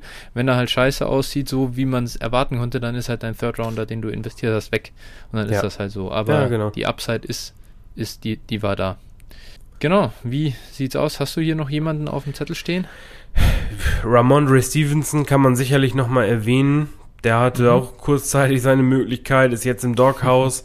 Schauen wir mal. Ne? Also ich denke mal, da wird... mal zu mir abgeschoben noch. Du Penner. ich habe noch, ich hab noch, ich hab noch genug Shares. Also wenn du einen brauchst. äh, ja, wie gesagt, der, man kann höchstens darauf hoffen, dass sich in New England noch der eine oder andere Running Back verletzt. Ähm, also ich glaube, wenn Brandon Bolden sich jetzt noch verletzt, dann äh, dürfte er vielleicht noch mal aufs Feld kommen. Schauen wir mal. Also ähm, zumal, zumal ja wirklich keiner der Backs außer Bolden bisher, äh, aber Bolden hat auch gefummelt, glaube ich. Ne? Also ich glaube, da hat jetzt jeder schon seinen Fumble auf dem Konto und äh, also mal schauen. Dadurch, dass keiner überzeugt, könnte es sein, dass er noch mal vielleicht irgendwann eine Chance dieses Jahr bekommt. Bin gespannt. Ja, es ist, es ist eine Frechheit. Äh, Brandon Bolden, ich habe ihn überall geclaimed jetzt, weil ich halt den scheiß Receiving Back in, in New England haben will. Aber es ist Wahnsinn, dass äh, der Typ jetzt hier so viele, ähm, äh, ja, dass der diese Rolle bekommt und halt nicht Ramondre. Äh, komm, da ja. hast du doch viel mehr Upside. Selbst J.J. Taylor, äh, gib ihm doch, gib doch dem den Ball und nicht Brandon Bolden. Aber gut, ich bin nicht Bill Belichick. Der Mann hat ein paar mehr Super Bowls geholt als ich, also äh, ja. Wird, er schon, wird er schon recht haben mit dem, was er da tut. Ja, fair. Nö, ansonsten Nico Collins verletzt, Schulter, aber der dürfte mhm. vielleicht demnächst wiederkommen. Ähm, ja, kann man gespannt sein. Also wenn Tyrod Taylor dann auch irgendwann wieder auf dem Feld steht, ich denke, dann wird man da noch mal ein bisschen Einblick bekommen. Finde ich, finde ich ganz spannend noch. Und ansonsten ja. Tommy Sah Tramp. auch so schlecht nicht aus, finde ich. Nee, genau. Nee, nee, absolut nicht. Mhm er wird halt auch, aber wir wollen halt sehen, was er, also wie das Talent ist. Ne? Wir werden von dem keine vernünftige Produktion bekommen, aber mal sehen, ob er, ob er Ansätze zeigen kann, ob es halt spannend wird. Ansonsten habe ich noch Tommy Tremble, wie gesagt, der hat auch jetzt die Opportunity in äh, Carolina, beziehungsweise die Möglichkeit, sich da als Starter zu etablieren. Und äh, also nachdem Dan, Dan, Ar Dan Arnold weggetradet wurde. Darnold wurde noch nicht weggetradet. Ähm, genau, und äh, ja, muss man sich mal anschauen, aber ist auf jeden Fall ein, ein Stash in tiefen Ligen. Ja, auf jeden Fall. Dann kann man Demetric Felton vielleicht noch kurz nennen. Ich beiß mir richtig in den Arsch, dass ich ihn nicht nach Woche 2 verkaufen konnte, als er da seinen geilen Touchdown gegen Houston hatte. Äh, ja, der, das ist wirklich, wenn ihr den noch losbringt, also die Opportunity wird natürlich nicht mehr besser, als jetzt, wo Jarvis Landry weg ist und, und jetzt ist OBJ zurück, der sieht Targets und so. Aber trotzdem, Demetric Felton ist einfach, ja, ich bin da, ich, ich war da raus, ich bin da raus. Ich glaube nicht, dass er die Athletik hat, um wirklich diese Rolle halt langfristig da in der NFL produktiv auszufüllen. Ähm, wenn jemand da was hergeben will für den, dann äh, verkaufe ich den Herrn sehr gerne. Ja. Spannend fand ich jetzt noch, äh, bin ich jetzt hier gerade noch drüber gestolpert, Anthony Schwartz, der hat am Anfang der Saison halt tatsächlich ja. Opportunity gesehen und ist dann mhm. in der Versenkung verschwunden. Meinst du, den sehen wir nochmal oder ist das äh, vorbei? Ja, hat halt diese, diese OBJ-Rolle da, oder halt halt ein bisschen in, äh, in der Offense die Rolle gespielt, ähm, die jetzt, glaube ich, OBJ halt wieder dominiert. Mhm. Und boah, ist es vorbei? Weiß ich nicht. Ich würde jetzt nicht sagen, dass es vorbei ist aber ich würde von dem dieses Jahr gar nichts erwarten. Ich würde den, den würde ich, ja. das ist aber jemand, den würde ich im Zweifel schon stashen, der ist erst 21 Jahre alt. Ähm, Finde ich nicht, nie, den begrabe ich noch nicht. Ja. ja, sonst, ja, vielleicht Dwayne Eskridge, der ist nur verletzt. ähm, ja, Concussion, ja, glaube ich, oder? Ja, ja er hatte noch irgendwas, keine Ahnung. Mhm. Da, also, äh, ja. Jetzt macht halt Freddie Swain die Sachen, die er halt gemacht hätte. Genau, und ich glaube noch nicht mal viel schlechter. Ähm, das ist halt dann das Problem, wenn du einen Second-Round-Pick verbrennst. Ne? Das ist leider, als Seahawks-Fan bin ich da halt auch noch immer sauer drüber, dass sie den genommen haben. Ey, Alter, Alter, ihr habt immerhin, also ich, ich würde ihn sofort gegen unseren Second-Rounder tauschen. Das war dieser, dieser Guard, Brooks. Ich Bank, nicht, Banks doch, oder äh, nicht? Ja, äh, Banks, Banks, Aaron Banks, so heißt er. Aus genau. Notre Dame. Alter, boah, Alter, der ist halt fit und inaktiv. Ui, ja, das ist ja auch super. Das ist ein healthy Scratch, weil das halt nicht packt. Als, als, als Interior O-Liner Second Round Pick. Das ist wirklich. Ja. Da war Asante Samuel, der obvious Pick, den hat jeder erwartet, dass der jetzt kommt. Und dann traden sie drei Spots runter und nehmen dann diesen Aaron Banks, der jetzt nicht die Qualität hat, um ein Backup zu sein. Ja, das wir hätten, ist hart. Wir hätten äh, Creed Humphrey haben können, der jetzt bei den Chiefs startet als Center. Da mhm. bin ich auch, äh, glaube ich, ne? Jetzt sage ich, ja. hoffe ich, jetzt sage ich nichts Falsches, müsste ich jetzt mal nachgucken. Aber ich glaube, dass er da startet. Und äh, ja, auch da, äh, ja, das, da fällt einem nichts zu ein. Beziehungsweise, beziehungsweise Terrace Marshall war halt auch in der Range und den hätte ich halt ja, schon, ja. schon zehnmal lieber gesehen. Gut, so ist das. Dann äh, sind wir jetzt doch durch. Das ist doch wieder deutlich länger geworden, als wir natürlich irgendwie vorhatten. Ja? äh, aber diesmal haben wir immerhin niemanden überrascht damit, der als Gast dabei war und äh, nicht wusste, dass, es, dass wir hier so lange Folgen machen. Von dem her alles cool. Äh, und wir waren ja auch früh dran mit der Aufnahme, dann passt das auch. Ich hoffe, euch hat es auch Spaß gemacht zum Zuhören. Und äh, ja, dann hören wir uns nächste Woche wieder. Davor folgt ihr uns, falls ihr das noch nicht tut, bitte auf äh, Twitter at DynastyFlow mit ph, at phil81190 und at 49erflow. Genau. Discord, den könnt, dem könnt ihr gerne joinen. Äh, wir haben immer wieder noch, äh, kommen immer wieder irgendwie Leute ran. Ich denke, jetzt mittlerweile ist wahrscheinlich eh schon jeder drin, aber es kommen immer wieder neue dazu. Da freue ich mich immer drüber. Und äh, ja, ansonsten könnt ihr uns noch unterstützen bei PayPal paypal.me slash dynastyflow, wenn ihr möchtet. Und ja, ich glaube, das war's dann auch mit der Werbung, oder? ja, auf jeden Fall. Und im Discord auch, äh, also bei den Nachtspielen sind auch immer ein paar Le Leute aktiv, ja. inklusive mir. Und ja. Äh, ja, wer Bock hat, damit zu diskutieren oder dummes Zeug zu schreiben, kann auch gerne dazukommen. Das Morgen natürlich äh, starten wir mit dem absoluten Kracher des Spieltags. Äh, Alter, ja, das wird aber echt ein Kracher, ey. Seahawks gegen Rams und äh, Geil. da werde ich auf jeden Fall dabei sein. Nice, nice, nice. Gut, wunderbar. Dann danke ich dir an der Stelle. Wir hören uns nächste Woche wieder. Und ja, bis dahin, viel Spaß morgen beim Thursday Night Game. Viel Spaß am Wochenende bei den Spielen. Und ja, viel Erfolg weiterhin in den Ligen. Jawohl, haut rein. Ciao. Ciao, ciao.